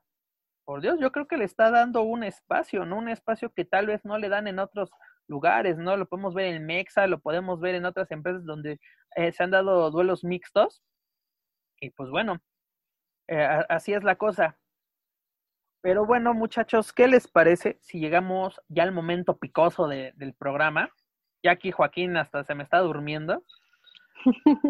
El No, no, no, estoy escuchando con atención y digo, pues ya no, porque, perdón, Leo, dedicarle mucho tiempo a una persona que no vale la pena, pero... Tienes razón, tienes razón. Sí, es que este, pero- pero bueno. simplemente, si me permites, sí reconocer a la labor que ha desempeñado Diosa Quetzal, que este, sí perdió su, su máscara y creo que es de esos ejemplos que ya vamos a comentar, ¿no? Este, dicho con todo el respeto, es una, sí, una chica muy atractiva, pero su desempeño en el ring ha ido mejorando. Ah, claro. Eh, sí, se ha visto, me ha tocado verla en varias arenas y pues sí es muy criticada, pero creo que esas críticas ella la, las ha sabido asimilar Pues qué y bueno sobre por todo ella. dirigir, y sobre todo dirigir esas críticas para continuar su preparación independientemente de que se haya estado en televisión o no. Y también eso es otro tema que se ha comentado, tal vez no a profundidad, pero sí muchos luchadores han hecho apariciones en televisión y no pasa nada. Y eso no tiene que ver con su calidad en el ring. Diosa Quetzal tiene una carrera creo bastante eh, prometedora y ojalá que, que se siga preparando porque ella misma y en las veces que he tenido oportunidad de entrevistarla agradece en parte esa presión del público para esforzarse más y desde luego compartir lona como, con luchadoras, por ejemplo, con, bueno, ya lo mencionaste con la misma Estrellita, con eh, las eh, con Rosy y Cintia Moreno, las hermanas Moreno, entre otras. Es decir, este no, ella pisa la lona para aprender, tal vez ya pagó el derecho de piso, como se dice este coloquialmente, pero ahí, ahí la lleva y, y, y Lo esta victoria en el Rey del Ring. En su primera presentación en la Arena México con Liga Elite, le dieron hasta para llevarlo, Sí. o sea, le pagó el derecho de piso. Exacto, pero ahí se ve todo el esfuerzo de esta luchadora y las ganas de salir adelante en esta carrera que si la, nos ponemos a comparar en su primera aparición en la Arena de México a una lucha actual, para mí ha mejorado mucho. Ha mejorado bastante. Y sigue mejorando, se está preparando siempre en el gimnasio, siempre está entrenando lucha libre y nunca se detiene. Mis respetos para Diosa Quetzal. La verdad, yo antes no, no era de mi agrado esta luchadora, pero ahora le tengo muchísimo respeto. Sí, y se lo ha ganado, o sea, po- poco a poco se lo ha ganado, pero como lo menciono y te lo recalco, Joaquín, la gente se quedó con la Quetzal que vieron en la televisión. Y es chistoso de que, ¿cómo sabes que salió ahí? ¿Por qué sabes todo lo que hizo? Porque tú lo ves, papacito. Sí, Pero sí. bueno, señores, una noticia que está dando de qué hablar y que surgió este lunes 15 es que la Comisión de Box y Lucha Libre del Estado de México suspendió la licencia de promotor del licenciado Marco Moreno, dueño y bueno, dueño de la Arena Naucalpan y presidente del Grupo Internacional Revolución, porque realizó una función a puerta cerrada cuando aquí en México tenemos pues un semáforo que nos indica cómo está la pandemia, lo tenemos en color rojo en, gran parte del país y sobre todo aquí en Ciudad de México y Estado de México y Naucalpan, que es un, una localidad pues literalmente pegada a, a, Ciudad de México. La arena Naucalpan, podemos decir, está a unos 5 o 10 minutos de la Ciudad de México, o sea, de la línea divisoria. En la línea divisoria, te digo, porque yo vivo aquí en Naucalpan. Aquí, aquí, aquí este... directamente de, de, Naucalpan para el mundo. sí, ¿Qué les este... parece esta decisión de la Comisión de Box y Lucha Libre del Estado de México sobre la función del Rey del Ring? Porque aparte es importante, le suspenden la, la, la licencia y el Grupo Internacional de Revolución anuncia de que pues ahora sí no saben hasta cuándo podrán llevar la segunda y tercera fase de, de este torneo.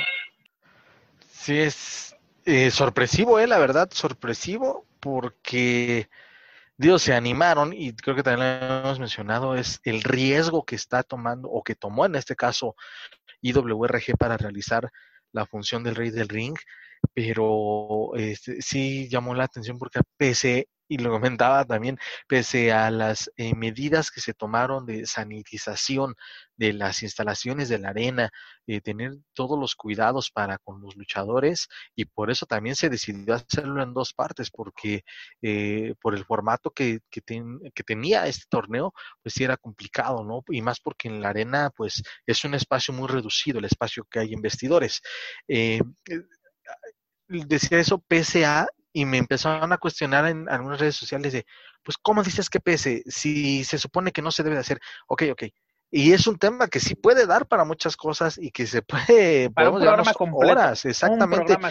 Vamos a tratar de, de, resumirlo con, ok, este, es sorpresivo, sí, porque, y aparte tomaron el riesgo de hacerlo en vivo para demostrar que se están tomando las eh, medidas eh, precautorias correspondientes. ¿Con qué objetivo? Pues con el objetivo de poderle dar a, sobre todo a los elementos, a los luchadores, una jornada más de trabajo para que puedan seguir desarrollando su, su profesión es, me parece de muy arbitrario porque en el Estado de México, en otros municipios se han dado luchas a eh, funciones de lucha libre a puerta cerrada.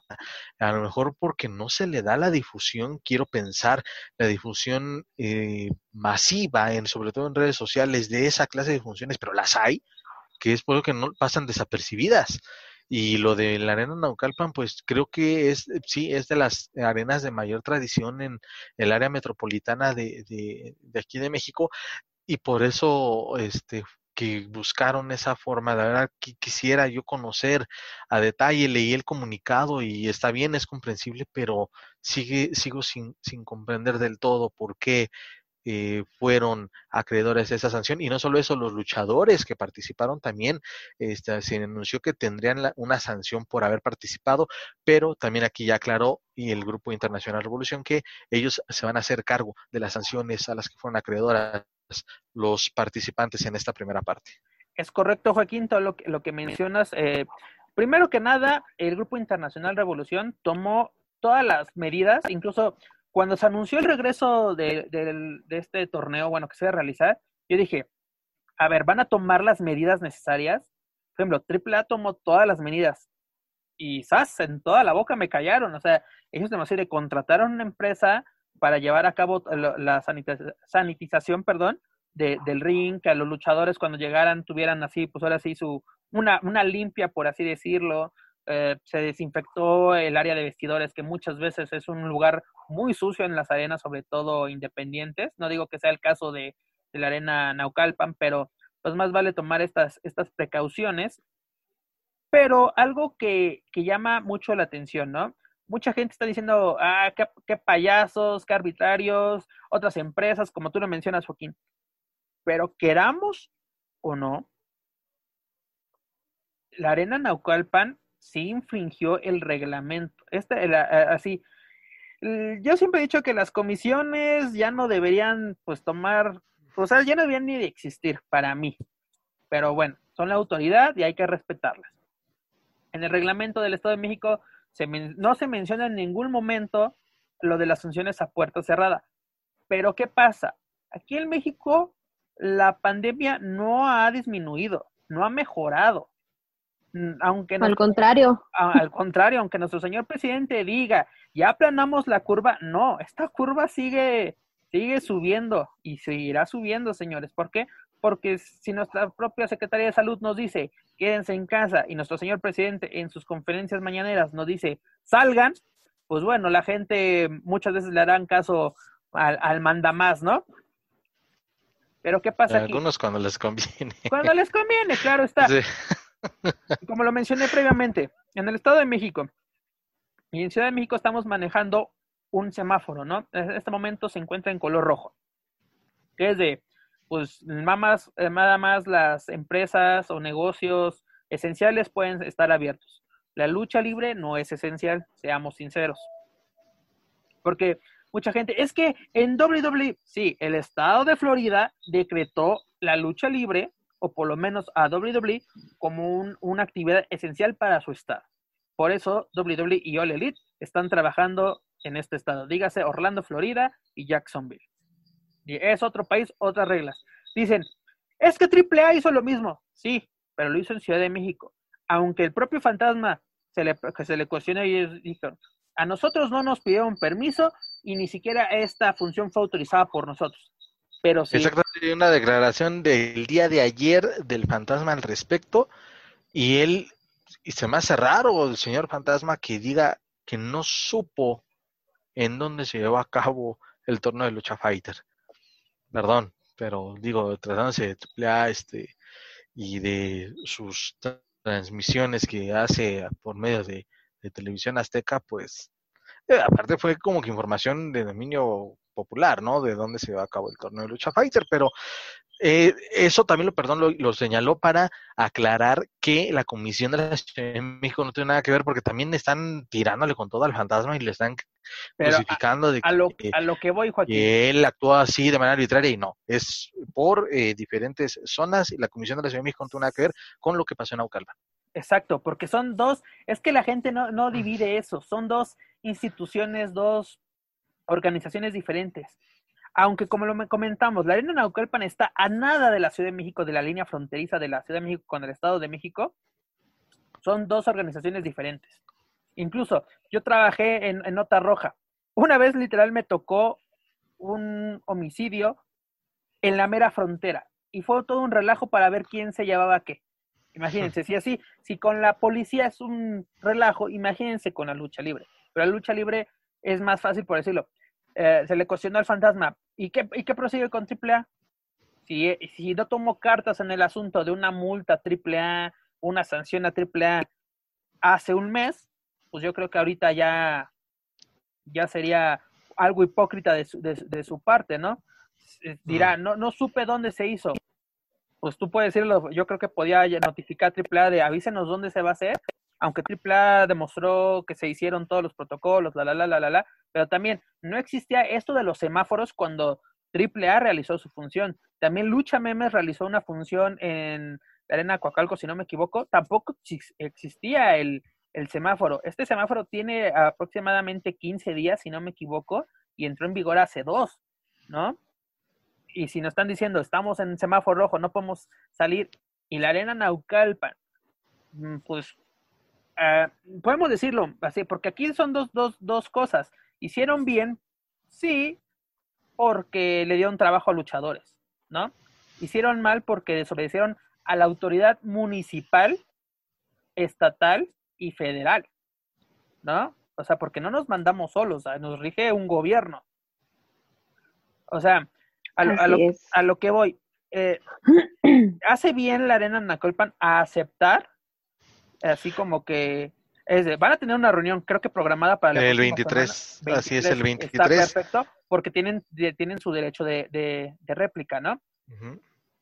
Porque dicen, es que no nos avisaron, y, y, también hay lagunas, o sea, si esto puedes hasta traer un abogado, porque nos vamos con, eh, con el, el reglamento del Estado de México, no, no hay ningún apartado que diga que diga algo sobre puertas, pandemias y, ah, y, funciones a puerta algo que tenía que haber una actualización tanto en la de Ciudad Ciudad de México, perdón, como la de Estado de México. llama la atención que aquí en el comunicado o la postura de, de IWRG dice en su punto 2, durante nuestro evento se tomaron todas las medidas sanitarias y se siguió el protocolo tal y como las autoridades municipales y estatales lo han impuesto. Entonces, es que, perdón, yo también lo he manejado y sin, y sin politizar el tema, es que unos te dicen una cosa, otros te dicen otra. Ok, sí, está lo del semáforo, pero las, eh, este, tienes que, pues, el protocolo para desempeñar cierta actividad. Ok, la lucha libre no es esencial, pero está ahí un protocolo para quienes quieran hacer un evento no masivo. Aquí ah, lo califican como un evento masivo. Pues solamente estuvieron que, pues es que hacemos la cuenta de los luchadores que estuvieron ahí, más eh, los compañeros de más lucha que hicieron la transmisión. Es que no eran, ¿qué? Si acaso que 50 personas aproximadamente. aproximadamente contando al staff de más lucha, uno que otro medio que estuvo también presente, los más luchadores, sí, unos 50 personas más, el, el, personal esencial para, para la arena, ¿no? Yo creo que le ponle un staff de, de 10 personas como máximo, más los luchadores, sí, 50. Pero mira, yo creo que también la culpa, todos ustedes dirán, ¿qué onda? Pero yo creo que la culpa también en cierta forma lo tienen los fans. ¿Por qué digo esto? Porque la gente está presionando en redes sociales de, es que ya queremos ver lucha libre, ya extrañamos la lucha libre. Sí, señores, pero la lucha libre no es esencial. Yo sé que los luchadores necesitan trabajar. Últimamente muchos creo que se han solventado sus gastos pues innovando, ¿no? Unos ya se ponen hasta a vender pulque, señores. ¿Quién yo? Me asenté, ya levantó la mano. Esta, la conversación que tuviste con, con esta, con Bere, la reina de chocolate, hamburguesa se puso a vender para poderse solventar sus gastos. ¿Por qué? Porque no puede ser contratada por AAA porque no hay funciones en vivo. Así es. Exactamente, eso es algo muy importante lo que mencionas, Pep. O sea, sí, estoy de acuerdo con que les estén dando trabajo de luchadores porque para eso se prepararon, para eso entrenaron tantos años de su vida y, y toda la, la, carrera que los respalda, pues no es en vano, pero ninguno de ellos está inválido, ninguno de ellos está inútil para no poder buscar algunas otras alternativas. Conozco un luchador que se llama Centurión, que él decidió realmente... Apenas entró la pandemia y él dijo, ¿sabes qué? Ahorita la lucha libre no va, de la lucha libre no va a salir absolutamente nada. Mejor me retiro temporalmente mientras regresa. Cerró sus redes sociales de, luchador Centurión, desapareció Centurión de la faz de la tierra y el luchador debajo de, bueno, la persona debajo del luchador empezó a buscar algunas otras alternativas y pues buscar cómo salir adelante tras esta situación, ¿no? Ninguno de los luchadores está, está inválido, ninguno de ellos está inútil ni nada como para no este, encontrar alguna otra y algún otro ingreso económico. De eso sí estoy de acuerdo con, contigo, Pep. Y quiero mencionar algo, algo que me acabo de encontrar en Facebook. No sabía que se iba a realizar este evento, pero no sé si ya se grabó, no se ha grabado. En Arena Coliseo Coacalco Hoy van a transmitir una función que no sé si sea en vivo o no, pero van a transmitir una función llamada Chato que donde en, en, el duelo estelar está Guerrero Maya Jr. contra Doctor Cerebro, está Belial contra Ricky Marvin y Látigo contra Aramis y también está Ares contra Ripper. A ver, ¿qué va a pasar en esta situación? Es Estado de México, Coacalco es Estado de México. ¿Acaso le van a también quitar la licencia de promotor a, por lo que veo, es Daniel Edesma. Mira, lo, interesante buena sería, pregunta. buena pregunta, pero lo interesante sería saber, yo estoy seguro que este evento fue grabado, como lo hicieron la vez pasada con Exactamente. Si lo grabaron antes de que iniciara, estoy de acuerdo también. Que iniciara, que iniciara lo del semáforo que acabo de mencionar, yo creo que la libra. Si no, tendrían que tomar las mismas, las mismas cartas y la misma, y la misma severidad, por así decirlo, contra Lucha Memes y, esta empresa que es TWI de, de Tijuana. TWE, ajá, exacto. Eh, pero. Eh, perdón. Eh, sí, esa parte de, de la cuestión de, del semáforo, pues es que sin que existiera el semáforo, pues está prohibido, se están prohibidos este tipo de eventos. Ajá. Pero, sí, otra cosa, en cuanto al, a este evento, bueno, y si se tiene el antecedente, lo más seguro es que sí, se haya grabado, porque ahorita lo están promocionando que es en la noche cuando se va a transmitir. Lo más seguro es que sí se haya grabado. Y lo que se eh, previamente, en el, en el evento de abril, si no me equivoco, eh, que también fue en Coliseo, sí había sido grabado. Y pues sí se, no se veían o no se ve a cámara las medidas o tal vez muy básicas de este un gel, pasarle un, gel, antibacterial o alcohol a, los a los cuadriláteros, al cuadrilátero, perdón, a las cuerdas, los referees con eh, cubrebocas, y guantes, eh, pues eso lo, lo tomaron.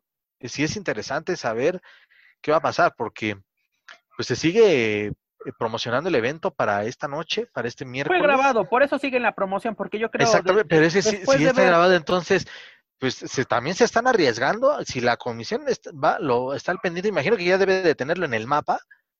Y no pueden prohibir de que, de que no se transmita eso, ¿no? Porque a lo mejor ya se hizo, como mencionábamos. Pero, pues a ver qué, qué repercusiones puede haber el día de mañana. Pues yo creo que, o sea, yo creo que puedes demostrar que ya lo, lo grabaste, ¿no? O sea, con, con los pagos a los luchadores, con el pago de la, de la renta de la arena. Sería interesante ver cómo, cómo, cómo lo toma, hay que darle seguimiento a, este caso. Pero lo que, lo que, quisiera seguir con mi comentario anterior. ¿Por qué digo que eh, en cierta forma la, la gente, los fans tienen la culpa? Porque presionan a los luchadores, presionan a las empresas de que queremos lucha libre, queremos ver esto, queremos hacer lo otro. Sí, ya que se lo dieron, eh, ¿cómo van a apoyar al Grupo Internacional Revolución? ¿Cómo van a apoyar al señor Marco Moreno? ¿Cómo van a apoyar a los luchadores que participaron? ¿Les van a donar? ¿Les van a dar 50 pesos por lo menos? No, señores, ellos de que, eh, eh, pues es su problema. ¿Yo por qué? O sea, exactamente. ¿Cómo vas a apoyar a Porque realmente muchos dijeron en redes sociales, la afición a la lucha libre lo apoya, señor Moreno. Ah, ¿Cómo? Bien, también Exactamente. Eh, ¿Le van a apoyar al señor Moreno con los gastos de la arena? Van a apoyar al señor Moreno con comentarios motivantes para que no se deje caer. Es como así como que no está solo, señor Moreno. En cuanto recupere la licencia, vamos a abarrotar la arena mientras hágale como pueda. Ah, exacto. Mira, por ejemplo, algo que yo le voy a aplaudir al Grupo Internacional Revolución, que es de todos los luchadores que sean sancionados, los vamos a apoyar de cierta manera. Exactamente, o sea, si es de que les, cancelan la licencia por un rato en el Estado de México, pues es de, güey, pues voy, a tratar de, de ayudar de acomodarte en otro lugar para que, para que tengas, tengas trabajo, ¿no? Va, va a ser interesante cómo, cómo se va a llevar a cabo, pero bueno, en mi, por mi parte yo digo, sí, actuó mal eh, la Arena Naucalpan al realizar este evento, pero también fue la presión del público, de los medios, todos somos en cierta forma culpables de que se llevase a cabo este, este evento por la presión de que ya, ya, ya, ya. También el luchador, mm, muchos, muchos dicen, es que son inconscientes. Cuando no tengas que comer, hijo, cuando sea porque luego, luego los luchadores, perdón, se estancan, es de que, vamos, me dedico a la lucha libre. Sí, eh, ahorita, sí, antes sí tenías no sé, de, la, de siete días a la semana tenía cinco días, cinco funciones, ¿no? Y tal vez de a mil pesos cada una, dices, ah, pues saco, saco cinco mil a la semana. Ahorita no, señores, ahorita no se puede. Y Centella lo recalcó, no son mancos, no están cojos, no están al borde del abismo. Y, aplaudo a todos los luchadores que han, que han tomado la decisión de salir adelante fuera de la lucha libre. Algo que no estoy de acuerdo y no me ha gustado mucho y que la gente se ha aprovechado no digo los luchadores, porque los luchadores lo pueden hacer, los mascareros lo pueden hacer, pero la gente ajena a la lucha libre, ya se ha puesto a vender así cubrebocas de luchadores, están viviendo con, del trabajo de alguien más. Porque sí, tengo cubrebocas de la par, tengo cubrebocas de Fishman, tengo sí. Y ninguno de lo que, nada de lo que ganen va a ir para esos luchadores. Se están lucrando con la imagen de los luchadores. Lo mismo pasa con todos los que suben luchas y videos y todo de lucha libre a las redes sociales. Ahorita, ¿sabes qué sería lo mejor? Monetizando y no les dan ningún tipo de crédito. Centella, ¿cuántos medios no hay? ¿Cuántas páginas no hay en YouTube que van a las funciones a grabar la función. Diría el doctor Morales, qué bárbara, Centellita, qué bárbara. Qué bárbara. No, es que es la verdad. Tiene, toda la razón, Centella tiene toda la razón. Esas ganancias van todos para ellos. Son derechos de imagen. ¿Qué pasó con los que hicieron ese show? ¿Qué pasó con los que hicieron posible todo eso? ¿A poco ellos les están pagando su parte, ¿no? No, no les están dando nada a los luchadores. Aquí en México ningún luchador gana dinero por su imagen, ninguno. Y lo desconocen porque así desconocen la ley, desconocen así como, eh, como dicen, desconocemos nuestros, así, nuestros derechos y nuestras obligaciones como ciudadanos y sobre todo como trabajadores. Empresas como AAA, Consejo Mundial, incluso el Grupo Internacional Revolución deberían de pagar por un porcentaje por derechos de imagen.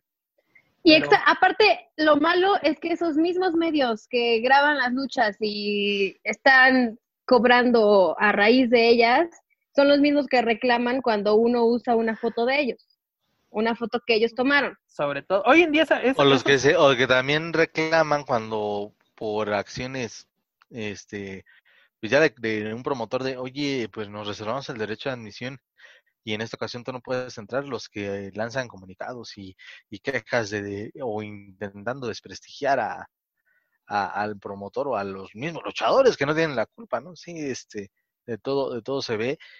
Y hoy en día, pues sí.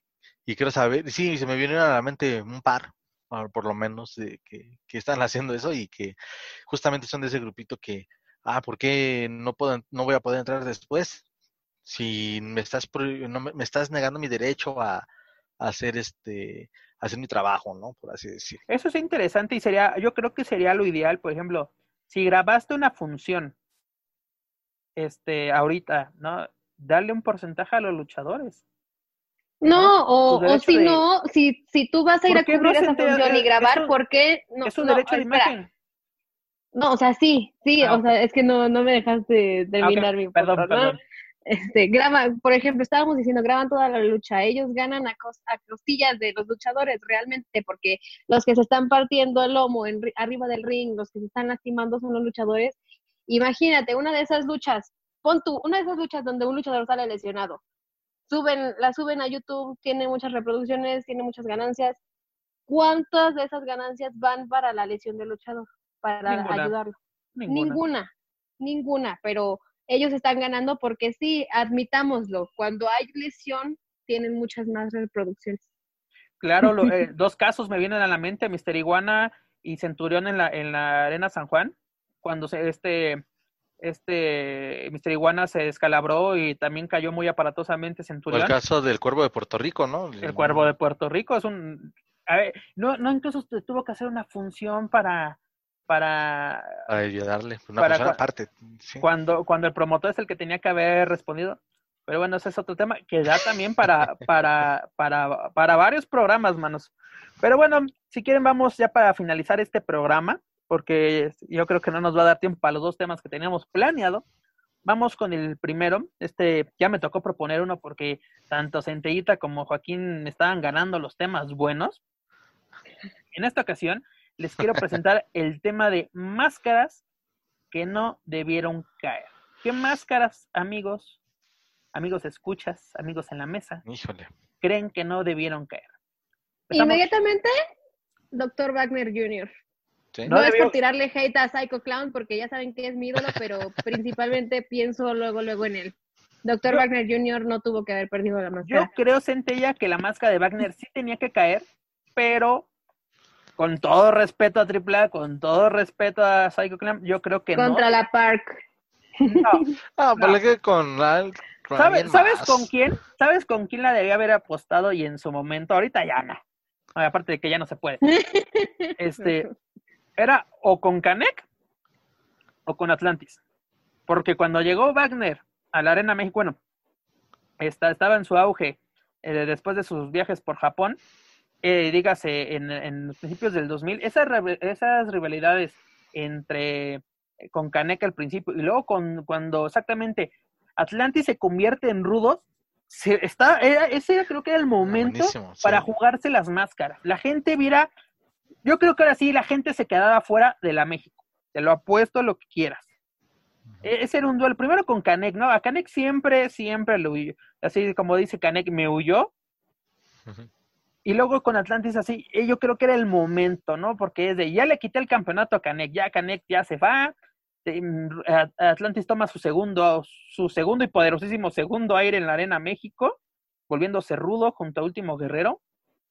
Ese era el momento, era una gran rivalidad. Aparte recordemos que Atlantis le quita el campeonato semicompleto de la NWA a Wagner, era, eh, llevaban todo lo, sí, ya tenían de que ya te quité el campeonato, ya ¿eh?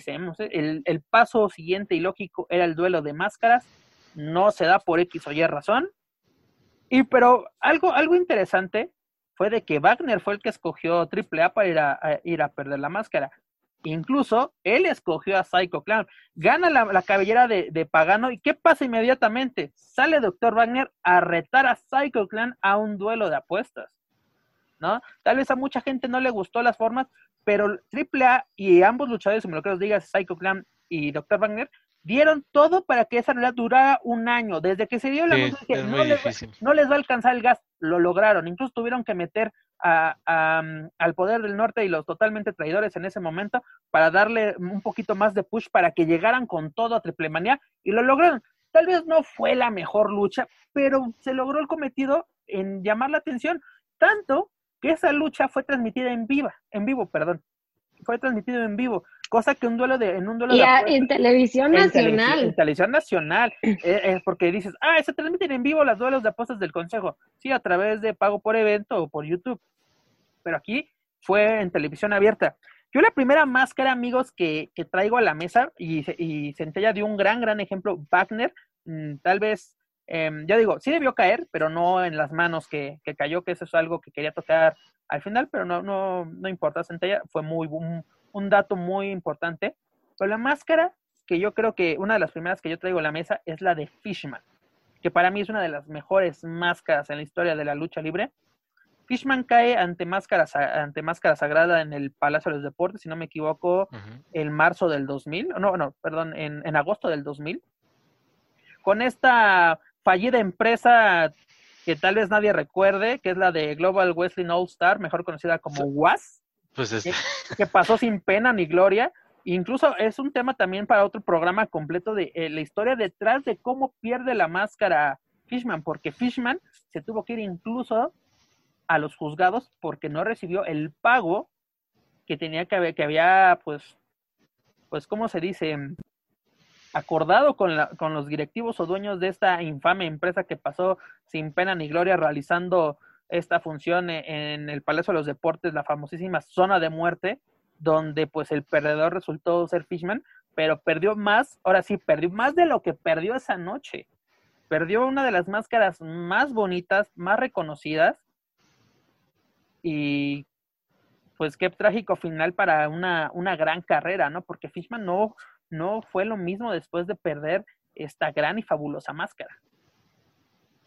Así es, es eh, coincido un...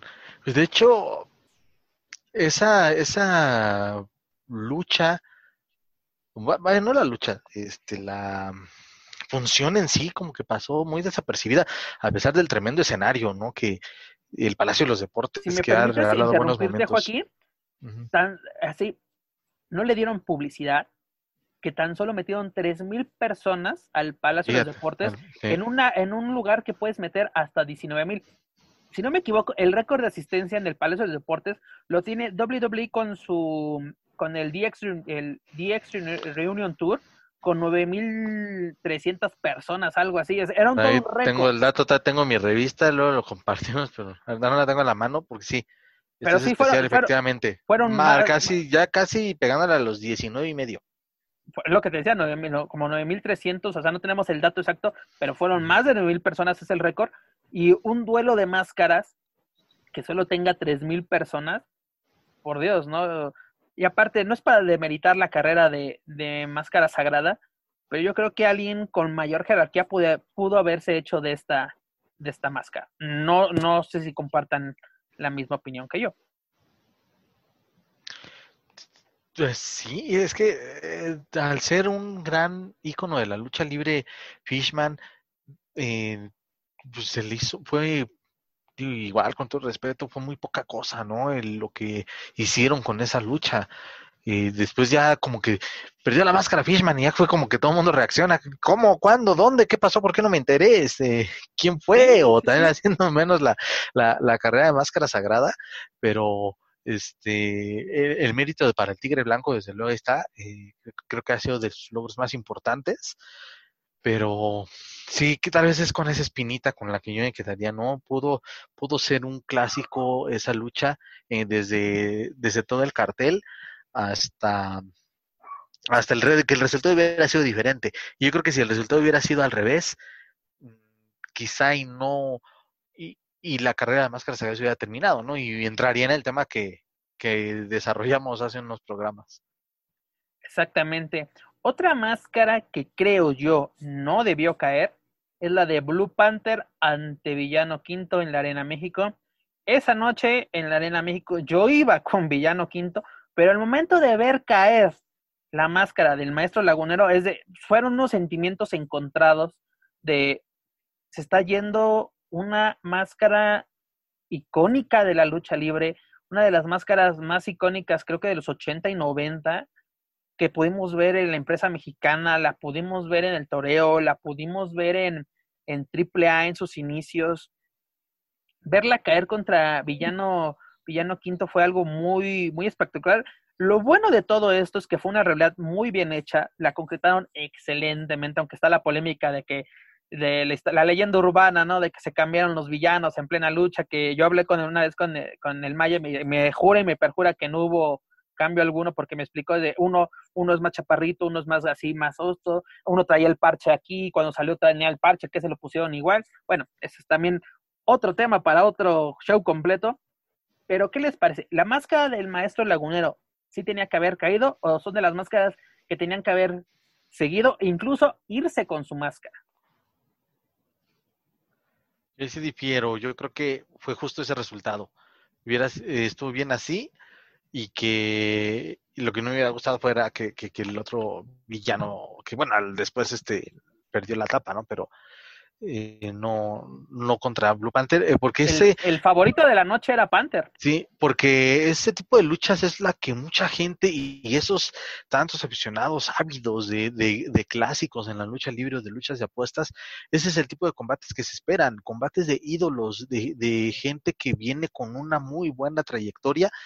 Entonces, eh, sí, a lo mejor sí es lamentable, ¿no? Como dice, sentimientos encontrados pero creo que esa lucha es de las que muchos añoramos eh, e, en ver, ¿no? Sí, a lo mejor es difícil porque es de un pronóstico reservado, no sabes quién va a ganar y cuando se da el resultado es de, ok, está bien, felicidades, cayó, cayó una máscara importante, pero creo que eh, ese clásico pues pues vaya, todo, tuvo que haber un ganador y ahí creo que no en la carrera de Blue Panther, pues eh, sí, sí ha bajado quizá un poco, pero bueno, es un maestrazo, es un, es un luchadorazo, es un gran maestro de, de este deporte. Pero bueno, ha bajado a acorde a su edad, ¿no? Ya no puede hacer ah, claro, sí, y tener las mismas presentaciones que tuvo hace 20 años. Claro, pero ah, mira, ah. todavía les, todavía da cátedra, todavía da cátedra. Sí, da buenas luchas. Pero algo que me atrevo a decir es que los que asistimos esa noche a la Arena México fuimos totalmente afortunados, porque para mí es la última gran lucha de apuestas que se ha vivido en la Arena México. Una verdadera lucha de, de, apuestas, una verdadera rivalidad. Hemos visto buenas rivalidades también, pero yo me acuerdo, la última vez que realmente yo me emocioné en un duelo de apuestas y vi a la gente totalmente metida, o sea, y sobre todo gente pues ahora sí, de, de 30, 50 años que crecieron viendo estos luchadores, abarrotaron esa noche la México con su, ahora sí, la playera de los villanos, de Blue Panther, máscaras rosas, máscaras eh, azules, todo esto. fue la última vez que creo que se vivió una gran pasión por una lucha de apuestas en la Arena México. No lo sé, igual no yo catalogaría así a, yo creo que no, no voy a ponerme a decir que fue muy, muy buena la lucha, pero igual se vio mucho el apoyo del aficionado y, toda la, sensación que, causó eh, la, lucha de apuestas entre Atlantis contra Último Guerrero. Creo que, que dio mucho de qué hablar, hubo muchos sentimientos encontrados también, tanto en Último Guerrero, evidentemente, como en su afición, obviamente. Pero ¿sabes qué pasó? De que le enfriaron mucho esa, esa, esa lucha. Por eso no la considero tal cual sí fue buena, yo no, ahí sí también fueron sentimientos encontrados de quién se tiene que ir, tenía que haber un perdedor, en este caso fue el luchador de otro nivel, que afortunadamente su calidad y su talento le han permitido mantenerse en el gusto del público, pero no creo que se, que se viviese la misma, misma pasión, ¿no? Porque también eso que en el 80 aniversario hacen los relevos suicidas y terminan jugándose la máscara la sombra y volador, así como que también... El caso de Último Guerrero se enfrió demasiado, por eso y, por años, era por a, ver, en la lucha de Atlantis contra último guerrero se tiene que ver cuando Atlantis le da la espalda a los guerreros de la Atlántida para es la forma perfecta de cerrar Exactamente. ese capítulo. Es lo que le digo, lleva, era, es, la, es la lógica de las luchas de apuestas que últimamente ya no se lleva a cabo. Otra, otra máscara que me atrevo a decir que no debió caer es la de Aníbal contra Máscara año 2000. Sí, híjole, esa creo que sí. Eh, bueno, personalmente la, el diseño de la máscara de Aníbal es de mis Una de las mejores. Sí, elegante totalmente. Sí, eh, yo creo que sí, sí doy, este, coincido en esa. Eh, pues ojalá que, digo, aparte también, es, es, aquí, aquí lo estás poniendo en un apuro porque, porque creo que ¡Mójate, ese mójate, sido, ese no, es que sí han sido este, pues, máscaras emblemáticas y, y en luchas muy buenas con ese asterisco a la que ya mencionábamos, ¿no? La de Fishman y quizá la de Wagner, pero este, todas las demás han sido pues con ya figuras Aparte consolidadas y grandes referentes. esa tuvo un polémico final, o sea, porque gana, gana a la mala máscara año 2000, la, la máscara de, de Aníbal, Al estilo dinamita. al estilo dinamita, y, de- y la carrera de Aníbal prácticamente terminó esa noche en, en la Arena México. Otra máscara que yo me atrevo a decir que no debió caer fue la de Rey Misterio Jr. No debió caer Ah, esa máscara. Digamos que podríamos ponerlo como un anexo o sí, aparte, un tema aparte, porque no, eh, bueno, los la afición mexicana que está acostumbrada a las luchas de apuestas, de máscaras, pues desde luego que no fue lo más conveniente o no fue la forma, la mejor forma por la que Rey Mysterio debía de haber perdido su máscara, porque ahí fue todo disfrazado, ¿no? Disfrazado este por temas contractuales.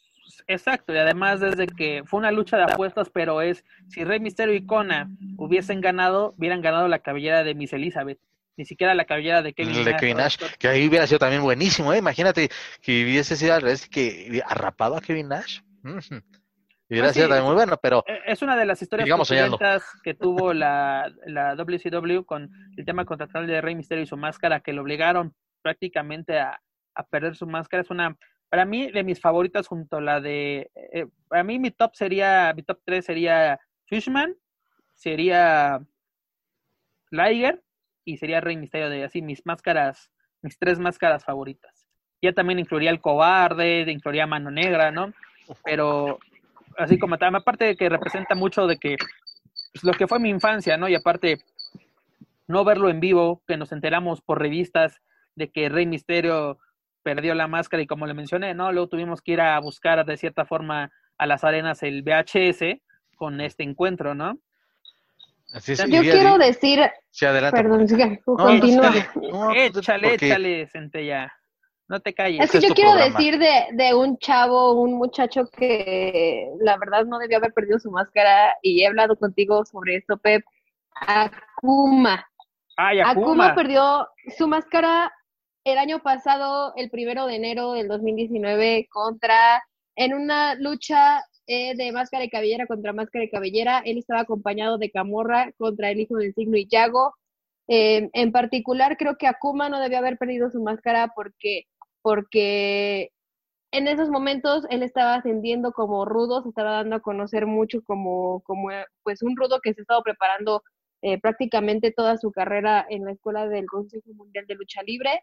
Creo que, bueno, no ha terminado su carrera, ahorita lo continuamos viendo, pero creo que él tenía mucho que dar como rudo y no haber perdido esa máscara. Ahorita, ah, lamentablemente, pues está tomando una imagen similar a la de su hermano Demus, este, y no me parece una mala idea, pero tampoco me parece lo adecuado. Para mí, lo adecuado hubiera seguido con su máscara. No sé qué pena. Pues mira, Centella, yo creo que, mira, voy a ser sincero, la máscara de Akuma no era de la más espectacular ni con mucha historia, pero no era el No, momento. se, no era el momento. se estaba construyendo su propia historia. Él- o sea, él es un chavo que es Y más chico que yo, entonces apenas iba Y sabes subiendo que y lo, afectó, a que perder la máscara sí lo afectó, porque creo yo que mm, tal vez en el terreno independiente ha tenido mejor suerte, pero en el Consejo Mundial fue, fue un paso atrás en su carrera perder la máscara. Al renovarse le ha servido, aunque creo yo que no debería usar una imagen similar a su hermano, porque eso ahí se, ahí se prestan las, las comparaciones de que es que quiere ser tu hermano, tu hermano es mejor, ¿no? Cuando Akuma tiene mucha, mucha calidad, tal vez no, no tiene la, la, la, la lona recorrida que tiene Demus, porque Demus en el consejo era mini, pero fuera de, este, de esta empresa de, de, de la colonia de doctores en Estados Unidos tiene mucho cartel, tiene, tiene bastante peso, y pues en terreno independiente está bien. Pero bueno, es un, es un buen ejemplo, Centella, qué bueno que lo traes a la, a la mesa, que pues así tú das, yo no estoy de acuerdo en la forma que se llevó a cabo este, este duelo, y es un gran ejemplo porque puede haber miles, ¿no? En el terreno independiente y, y nuestros escuchas pueden decir, pues en, en, mi localidad se dio esta lucha, o yo me acuerdo que en el tal empresa se dio sería un ejemplo así. Y por ejemplo, otro caso que yo traigo a la mesa es el de Averno con la máscara. Averno tal vez sí tenía que haber caído, pero creo que la máscara no era el rival idóneo para esta. Sí, esta- porque también había un gran pique entre Averno y Místico, ¿no? Entonces ahí esa debió de haber sido, pero, pero bueno, el llamado, bueno, el personaje, ¿eh? el personaje, el príncipe de plata y oro, pues es muy difícil que vaya a caer esa máscara, honestamente. Es muy difícil, este, bueno, que Pero Independientemente rivalidad- de que sea alguien nuevo, pero refiriéndonos justamente a la rivalidad con Averno, también era el momento y adecuado para que, bueno, ponle que sí la perdiera Averno, pero igual como el caso que mencionaban al principio de Wagner y Saiko, los rivales tal vez nos hubiese gustado verlos en, en diferente, en diferente match, pero y hubiera sido algo inolvidable. Y fíjate, este, no, no, creo que sí esa máscara no debió de, haber caído porque incluso la lucha, sin menospreciar a, al miembro de la dinastía Alvarado, que es, tiene mu- mucha calidad, pero mm, creo que no, no, no fue ese clásico de lucha que, del que la gente sigue hablando hoy en día. Exacto, pero ¿sabes qué? Funcionó en su momento porque la supieron calentar y sobre todo a sí, sí.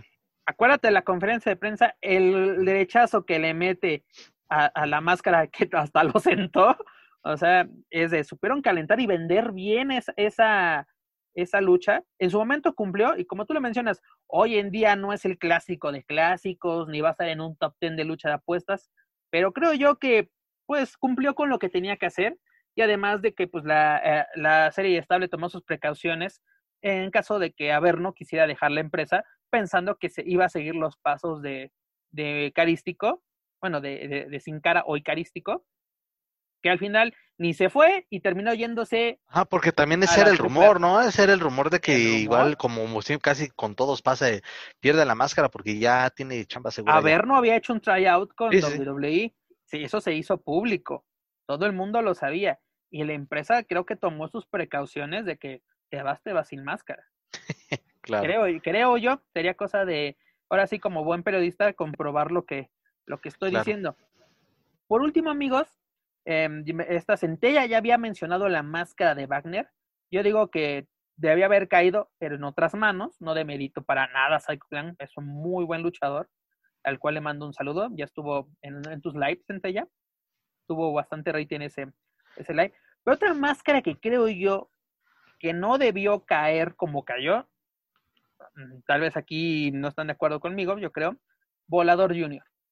Justamente ya estaba acordándome de ese ejemplo de volador. Volador Junior te- eh, sí tuvo que haber caído, bueno, más bien, estuvo bien que cayese ante la sombra. Pues es- yo creo que es el mismo caso que, que Averno y la máscara. Porque creo yo que Volador era el momento con, con Místico, dígase Carístico. O sea, Carístico tenía que, que- apostar la máscara con todo el mundo porque se hizo rivales arriba y adentro y afuera.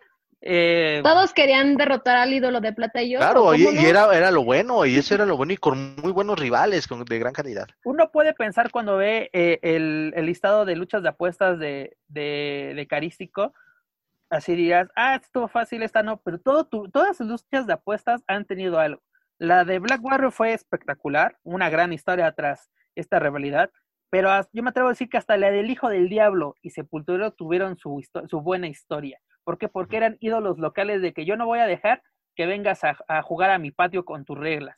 Y fueron buenas rivalidades, nada, dirás, tal vez no son máscaras de mucho peso, pero en su momento Sepultero cumplió en la arena López Mateos y en Tijuana el, el, el hijo del diablo vendió cara, cara su derrota. Místico terminó eh, así bañado en su propia sangre, ¿no? Que dicen así de que ahora sí, esa máscara te, te, te costó sangre, sudor y, y, lágrimas.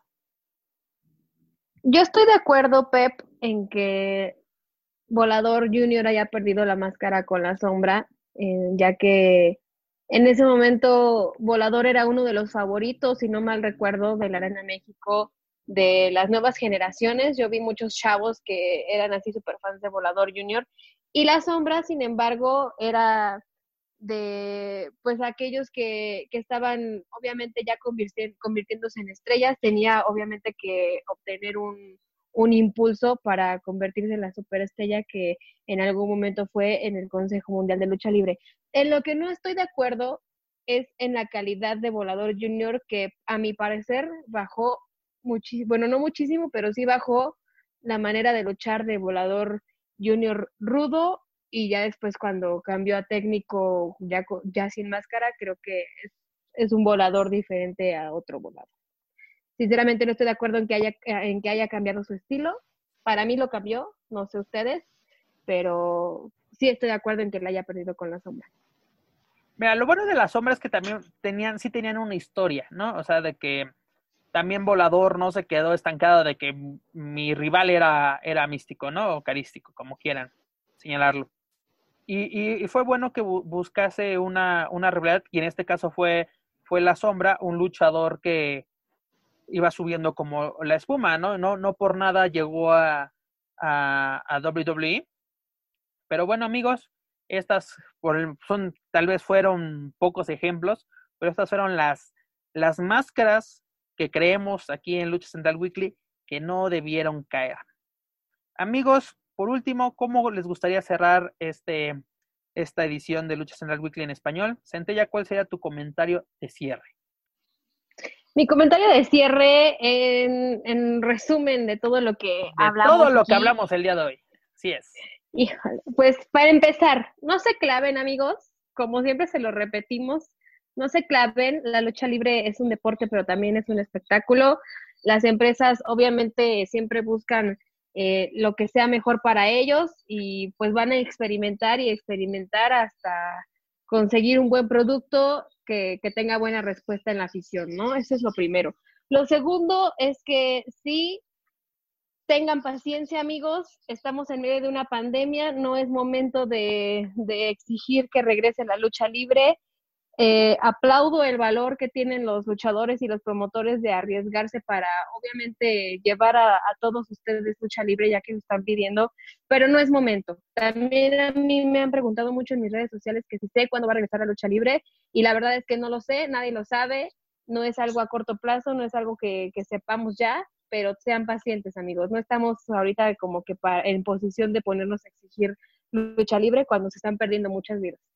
Y por último, pues eh, me gustaría que la gente también interactúe. Si escuchan este podcast hasta este punto, me gustaría que empiecen a escribirnos en Twitter, en Instagram o donde quieran sus opiniones también de las cosas que hablamos nosotros, eh, intercambiando opinión entre nosotros. También me gustaría saber la opinión de nuestros escuchas porque es muy válido y la verdad necesitamos también, obviamente, opinión de la afición, ¿no? No solamente de nosotros, de nosotros que trabajamos en cierto punto en la lucha libre o de los luchadores. También necesitamos escuchar la voz de, pues, quien hace todo posible, de quien hace todo esto posible, que es la afición, ¿no? Y pues también recalco, no estoy de acuerdo en que Dulce Canela sea un luchador exótico con un campeonato femenino. Hasta aquí mi reporte, Joaquín. Muchas gracias, Centellita. Ahora pasamos al comentario de cierre de nuestro estimado Joaquín Valencia. Joaquín. Mm, creo que Joaquín se trabó, se emocionó tanto. Joaquín, ¿me escuchas? Pues un, un programa bastante Creo que tenemos problemas técnicos con mi estimado Joaquín. Eh, vamos a ver, Joaquín, ¿me escuchas? Creo que hemos perdido a Joaquín. Pero bueno, amigos. Mejor da tu opinión, Pep. Yo aprovecharé, esperemos que si regresa rápidamente Joaquín con nosotros. es importante, Centella, que mm, lo que mencionas, ¿no? No se claven. Esto es entretenimiento deportivo.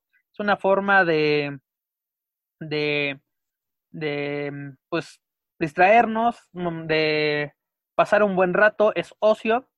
Pero recuerden, muchachos, no exijamos a los, a los luchadores mucho, porque los que pagan los platos rotos en estos momentos son ellos, igual que los promotores. Eh, yo creo que hay que tomar nuestras precauciones, cada quien desde su trinchera. Nosotros les vamos a informar lo mucho o lo poco que haya de, de lucha libre en este entonces, pero bueno, hay que esperar a ver qué, qué pasa en los próximos días con el grupo Internet Revolución. Esperamos que salgan, salgan a, avantes. Y pues la verdad, em, de, todos estos temas, como, como menciona Centella, esperamos que, que pues que nos hagan llegar sus, sus opiniones, es muy importante. Creo que ya tenemos a Joaquín de, de regreso, Joaquín. Ya está, ya está, yo sí los escuchaba, pero parece que ustedes no. Nosotros no. Pero bueno, ¿cuál era tu comentario de cierre? Sí, eh, antes de que de que esto vuelva a fallar. eh, un tema, un programa bastante, bastante bueno, temas desde luego bastante interesantes, muy, muy eh, buenos y, y, como dices, y comparto con ello y le pido también, yo me uno a esta petición a la gente de también háganos llegar sus, sus comentarios, sus opiniones, porque desde luego me imagino que debe de haber gente que no coincide ni con ella, ni conmigo, ni con Pep, pues también es válido y eso también nos nutre a nosotros para también este seguir con este tipo de, de programas, pues también este, evalúennos, ¿no? Agradecerles desde luego que nos han posicionado en un muy buen lugar en las reproducciones de podcast de lucha libre. Eso es buenísimo y es una motivación para nosotros. Yo estoy contento de, de que me consideren parte de, este proyecto y bueno, con relación a los temas, pues vamos a seguir, vamos a darle el seguimiento que merecen porque hay todavía esto, creo yo, es un parteaguas para lo que viene en medida de lo posible. Seamos pacientes, entreténganse viendo, no sé, de este WWE Network, luchas del pasado, en videos que ya hay, este, pero y, seamos prudentes y tratemos de apoyar a los luchadores. Aquí sí aplica lo de seguir a los luchadores en redes sociales para que no los mal llamen luchadores de Facebook, ¿no? Porque hay unos que son superestrellas o ya son grandes luchadores que sí están buscando la forma de, de sustentarse. Visítenlos y también apóyenlos como, como, como esté dentro de sus posibilidades, ¿no? Mm, personalmente lo puedo decir que sí he tenido chance de, platicar con algunos de ellos y, y, pues sí, a brindarles el apoyo que se puede, que se pueda de acuerdo a, este, a sus nuevos emprendimientos que están llevando a cabo. Ese es el comentario. Gracias por, por una semana más de Lucha Libre Central Weekly en español y vamos a, prepararles también un mejor programa todavía la próxima semana. Así es, queremos. Joaquín, si me permites, perdón, Pep, que te adelante, interrumpa. Adelante, adelante. Quiero hacer un comentario. Joaquín acaba de mencionar eso de que los luchadores están buscando, pues, ese solvento que les caiga de alguna u otra manera. Y quiero recomendarles a todos nuestros amigos que nos escuchan las luchadonas. Hace unos momentos platicábamos y mencionamos al luchador Mimo y Tromba. Bueno, ellos están ahorita tratando de sobrevivir vendiendo donas por docena, me parece. Este, contáctenlo a su Facebook personal. Obviamente aquí en la Ciudad de México serían las entregas y pues consúmanle, la verdad son horneadas, cero grasa y están muy, muy ricas. Nada más quería promocionar eso. Está perfecto, Centella, y qué bueno que lo recalcas. Y sobre todo, si con nosotros o incluso ustedes aficionados, si saben de algún luchador que está, está ahora sí emprendiendo en estos momentos difíciles con alguna, pues, con alguna, pues un negocio propio, un negocio nuevo, dígase Mimo y Tromba con las donas, esta Vere con las hamburguesas, este, síganlos, contáctenlos y por favor, si son realmente aficionados, como dicen ustedes, apóyenlos en estos momentos. Estos son los momentos donde realmente uno demuestra su amor y respeto por este deporte. Porque recordemos, muchachos, que sin los luchadores no hay lucha libre, son la materia prima. Todos vivimos de esto, nosotros que hablamos de lucha libre, los promotores, todos los medios, si no apoyamos a estos luchadores, ¿quién más los va, quién más los va a apoyar? Centella, qué bueno, y la verdad te felicito que te acordaste de, de Tromba y Mimo que, y recalcas lo de las luchadonas. Búsquenlos en, redes sociales, amigos de, que nos escuchen en el, en el Valle de México. Igual los que nos escuchan en la Ciudad de México, sobre todo en la colonia Narvarte, contacten a Bere, tiene su servicio de. Buenísimas, ¿eh? están muy, muy Joaquín ya, ya, la, ya las probó. Eh, yo creo que... Y también yo quiero promocionarme, perdón también. échale, ya que abrimos la sección de aviso oportuno, échale, Centella. Sí, aviso oportuno, amigos. Esto del COVID nos está dando en la Mauser a todos. Entonces, pues su servidora está tratando de sobrevivir con la venta de pulque en la Ciudad de México, amigos.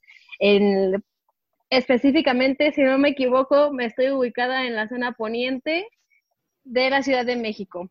Si quieren pulque, tengo los fines de semana, hagan sus pedidos, si tenemos servicio a domicilio y está muy rico, pulque curado de mejor, de la excelente calidad, traído de un pueblo pulquero. Y también vendes mole los domingos. No, nada más pulque. Así es, señores, apoyen, apoyen a Centella, apoyen a, a Tromba y a Mimo, apoyen a Bere y a todos los luchadores que ustedes tengan conocimiento que están emprendiendo en estos momentos. También los Ahí, que- chequen ahí también el Facebook de Lady Shani, que ella está haciendo una labor muy loable, tratando de hacer, bueno, está haciendo una rifa, en, mm, perdón, no recuerdo cuán- cuándo se cierra, pero está haciendo una rifa para eh, de, de máscaras, pero ese dinero va a ser para apoyar a un niño con cáncer que a vive en Monterrey. cáncer, Está razón. buenísimo. Entonces busquen también las redes sociales de, de Lady Shani. Ahorita se me ocurre, por ejemplo, de Mystique, que también pone a la venta artículos. Eh, ay, este, de- algunas participantes de reality show de heroínas también están ahí haciendo sorteos. Paquetes, ¿no? Pa- De, Exactamente. Entonces, de en general, no quiero, no, que- no quiero regarla, pero busquen mejor el Facebook de Heroínas Lucha Libre para que ahí eh, vean más detalles y de qué manera pueden apoyar a estas participantes. Y también quiero mencionar que... échalo, perdón, échalo, perdón, no te sí, me preocupes. acabo de acordar, me acabo de Échalo, acordar, sí, está bien, está bien. Eh, el luchador independiente Metaleón eh, también es mascarero y en estos momentos creo que está realizando cubrebocas, así que si se les ofrece algo de, de máscaras, cubrebocas, lo que sea, acudan por favor a Metaleón. Es un excelente este, luchador y también un excelente costurero. Así es, mira, qué, qué bueno que, me, que estamos dando todos estos avisos, porque para la próxima semana vamos a tener nuestra sección de aviso oportuno, sinceramente, para que Sí. todos los luchadores y, y pues así también, algo que esté involucrado en la lucha libre, podamos dar a conocer sus, Claro. sus productos y servicios durante esta, esta difícil etapa. Así es, es la forma en que Masker Republic y Lucha Central nos podemos solidarizar con esta, con esta comunidad. Y yo los invito, amigos, a visitar la tienda eh, online de, de, pues, de Lucha Central, la cual pueden encontrar a través de luchacentralshop.com, donde encontrarán mercancía exclusiva y pronto tenemos nuevas, nuevas sorpresas para todos ustedes. Aún tenemos mercancía en nuestro, nuestro, nuestro mes anterior, el, el de el de mayo fue dedicado a Penta el Cero Miedo. Próxima, en próximos días daremos a conocer los nuevos productos que tenemos para todos ustedes. La mercancía se, se vendió bastante bien y está llegando a todos sus, sus compradores. También antes de irnos, los invito nuevamente a que escuchen toda la programación que tenemos en Lucha Central Podcast Network. Recuerden encontrar, nos pueden encontrar tanto en Spotify, iTunes, Speaker y también a través del canal oficial de Lucha Central en YouTube. Por favor, suscriban, suscríbanse, perdón, clasifíquenos y sobre todo compártanos para que de esta manera podamos llegar a más fans tanto en México como en otros países de habla hispana y seguir en su gusto de todos ustedes. Pero bueno, amigos, yo me despido. Soy su anfitrión Pep Carrera. Centellita, muchas gracias. Un saludo hasta donde te encuentres. Joaquín, un saludo hasta la República Hermana de, de Naucalpan. Un abrazo. Capital del mundo. Capital del mundo. Mantente a salvo. Centellita, tú también. Amigos, nos escuchamos. Hasta la próxima. No olviden brillar. Respetable público,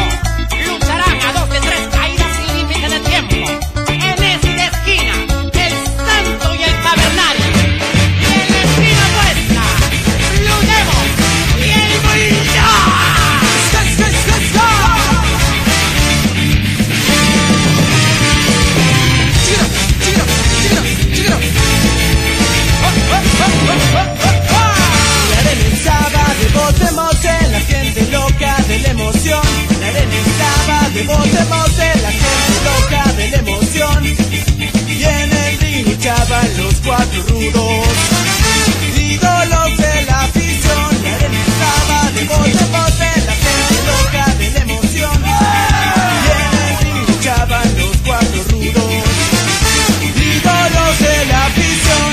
El santo, el cavernario, Blue Demon y el Bulldog. El santo, el cavernario, Blue Demon y el Bulldog. La gente comenzaba a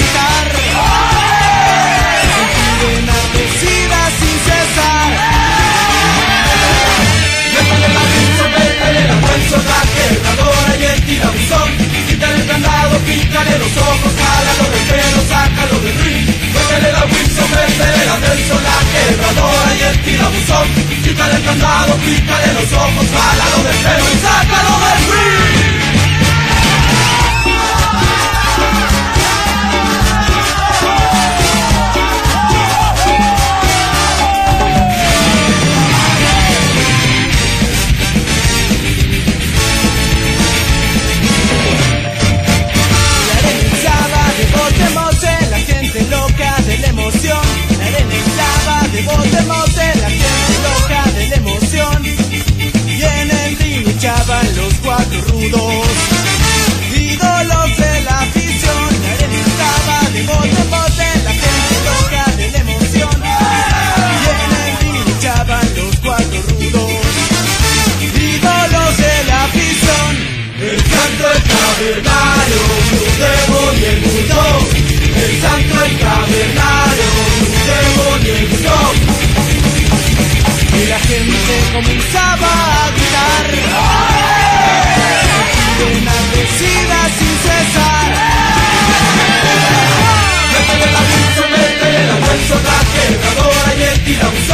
quítale el candado, pícale los ojos, jálalo del pelo, sácalo del ring, sácale la Wilson, métele la Nelson, la y el tirabuzón, quítale el candado, pícale los ojos, jálalo del pelo y sácalo del ring.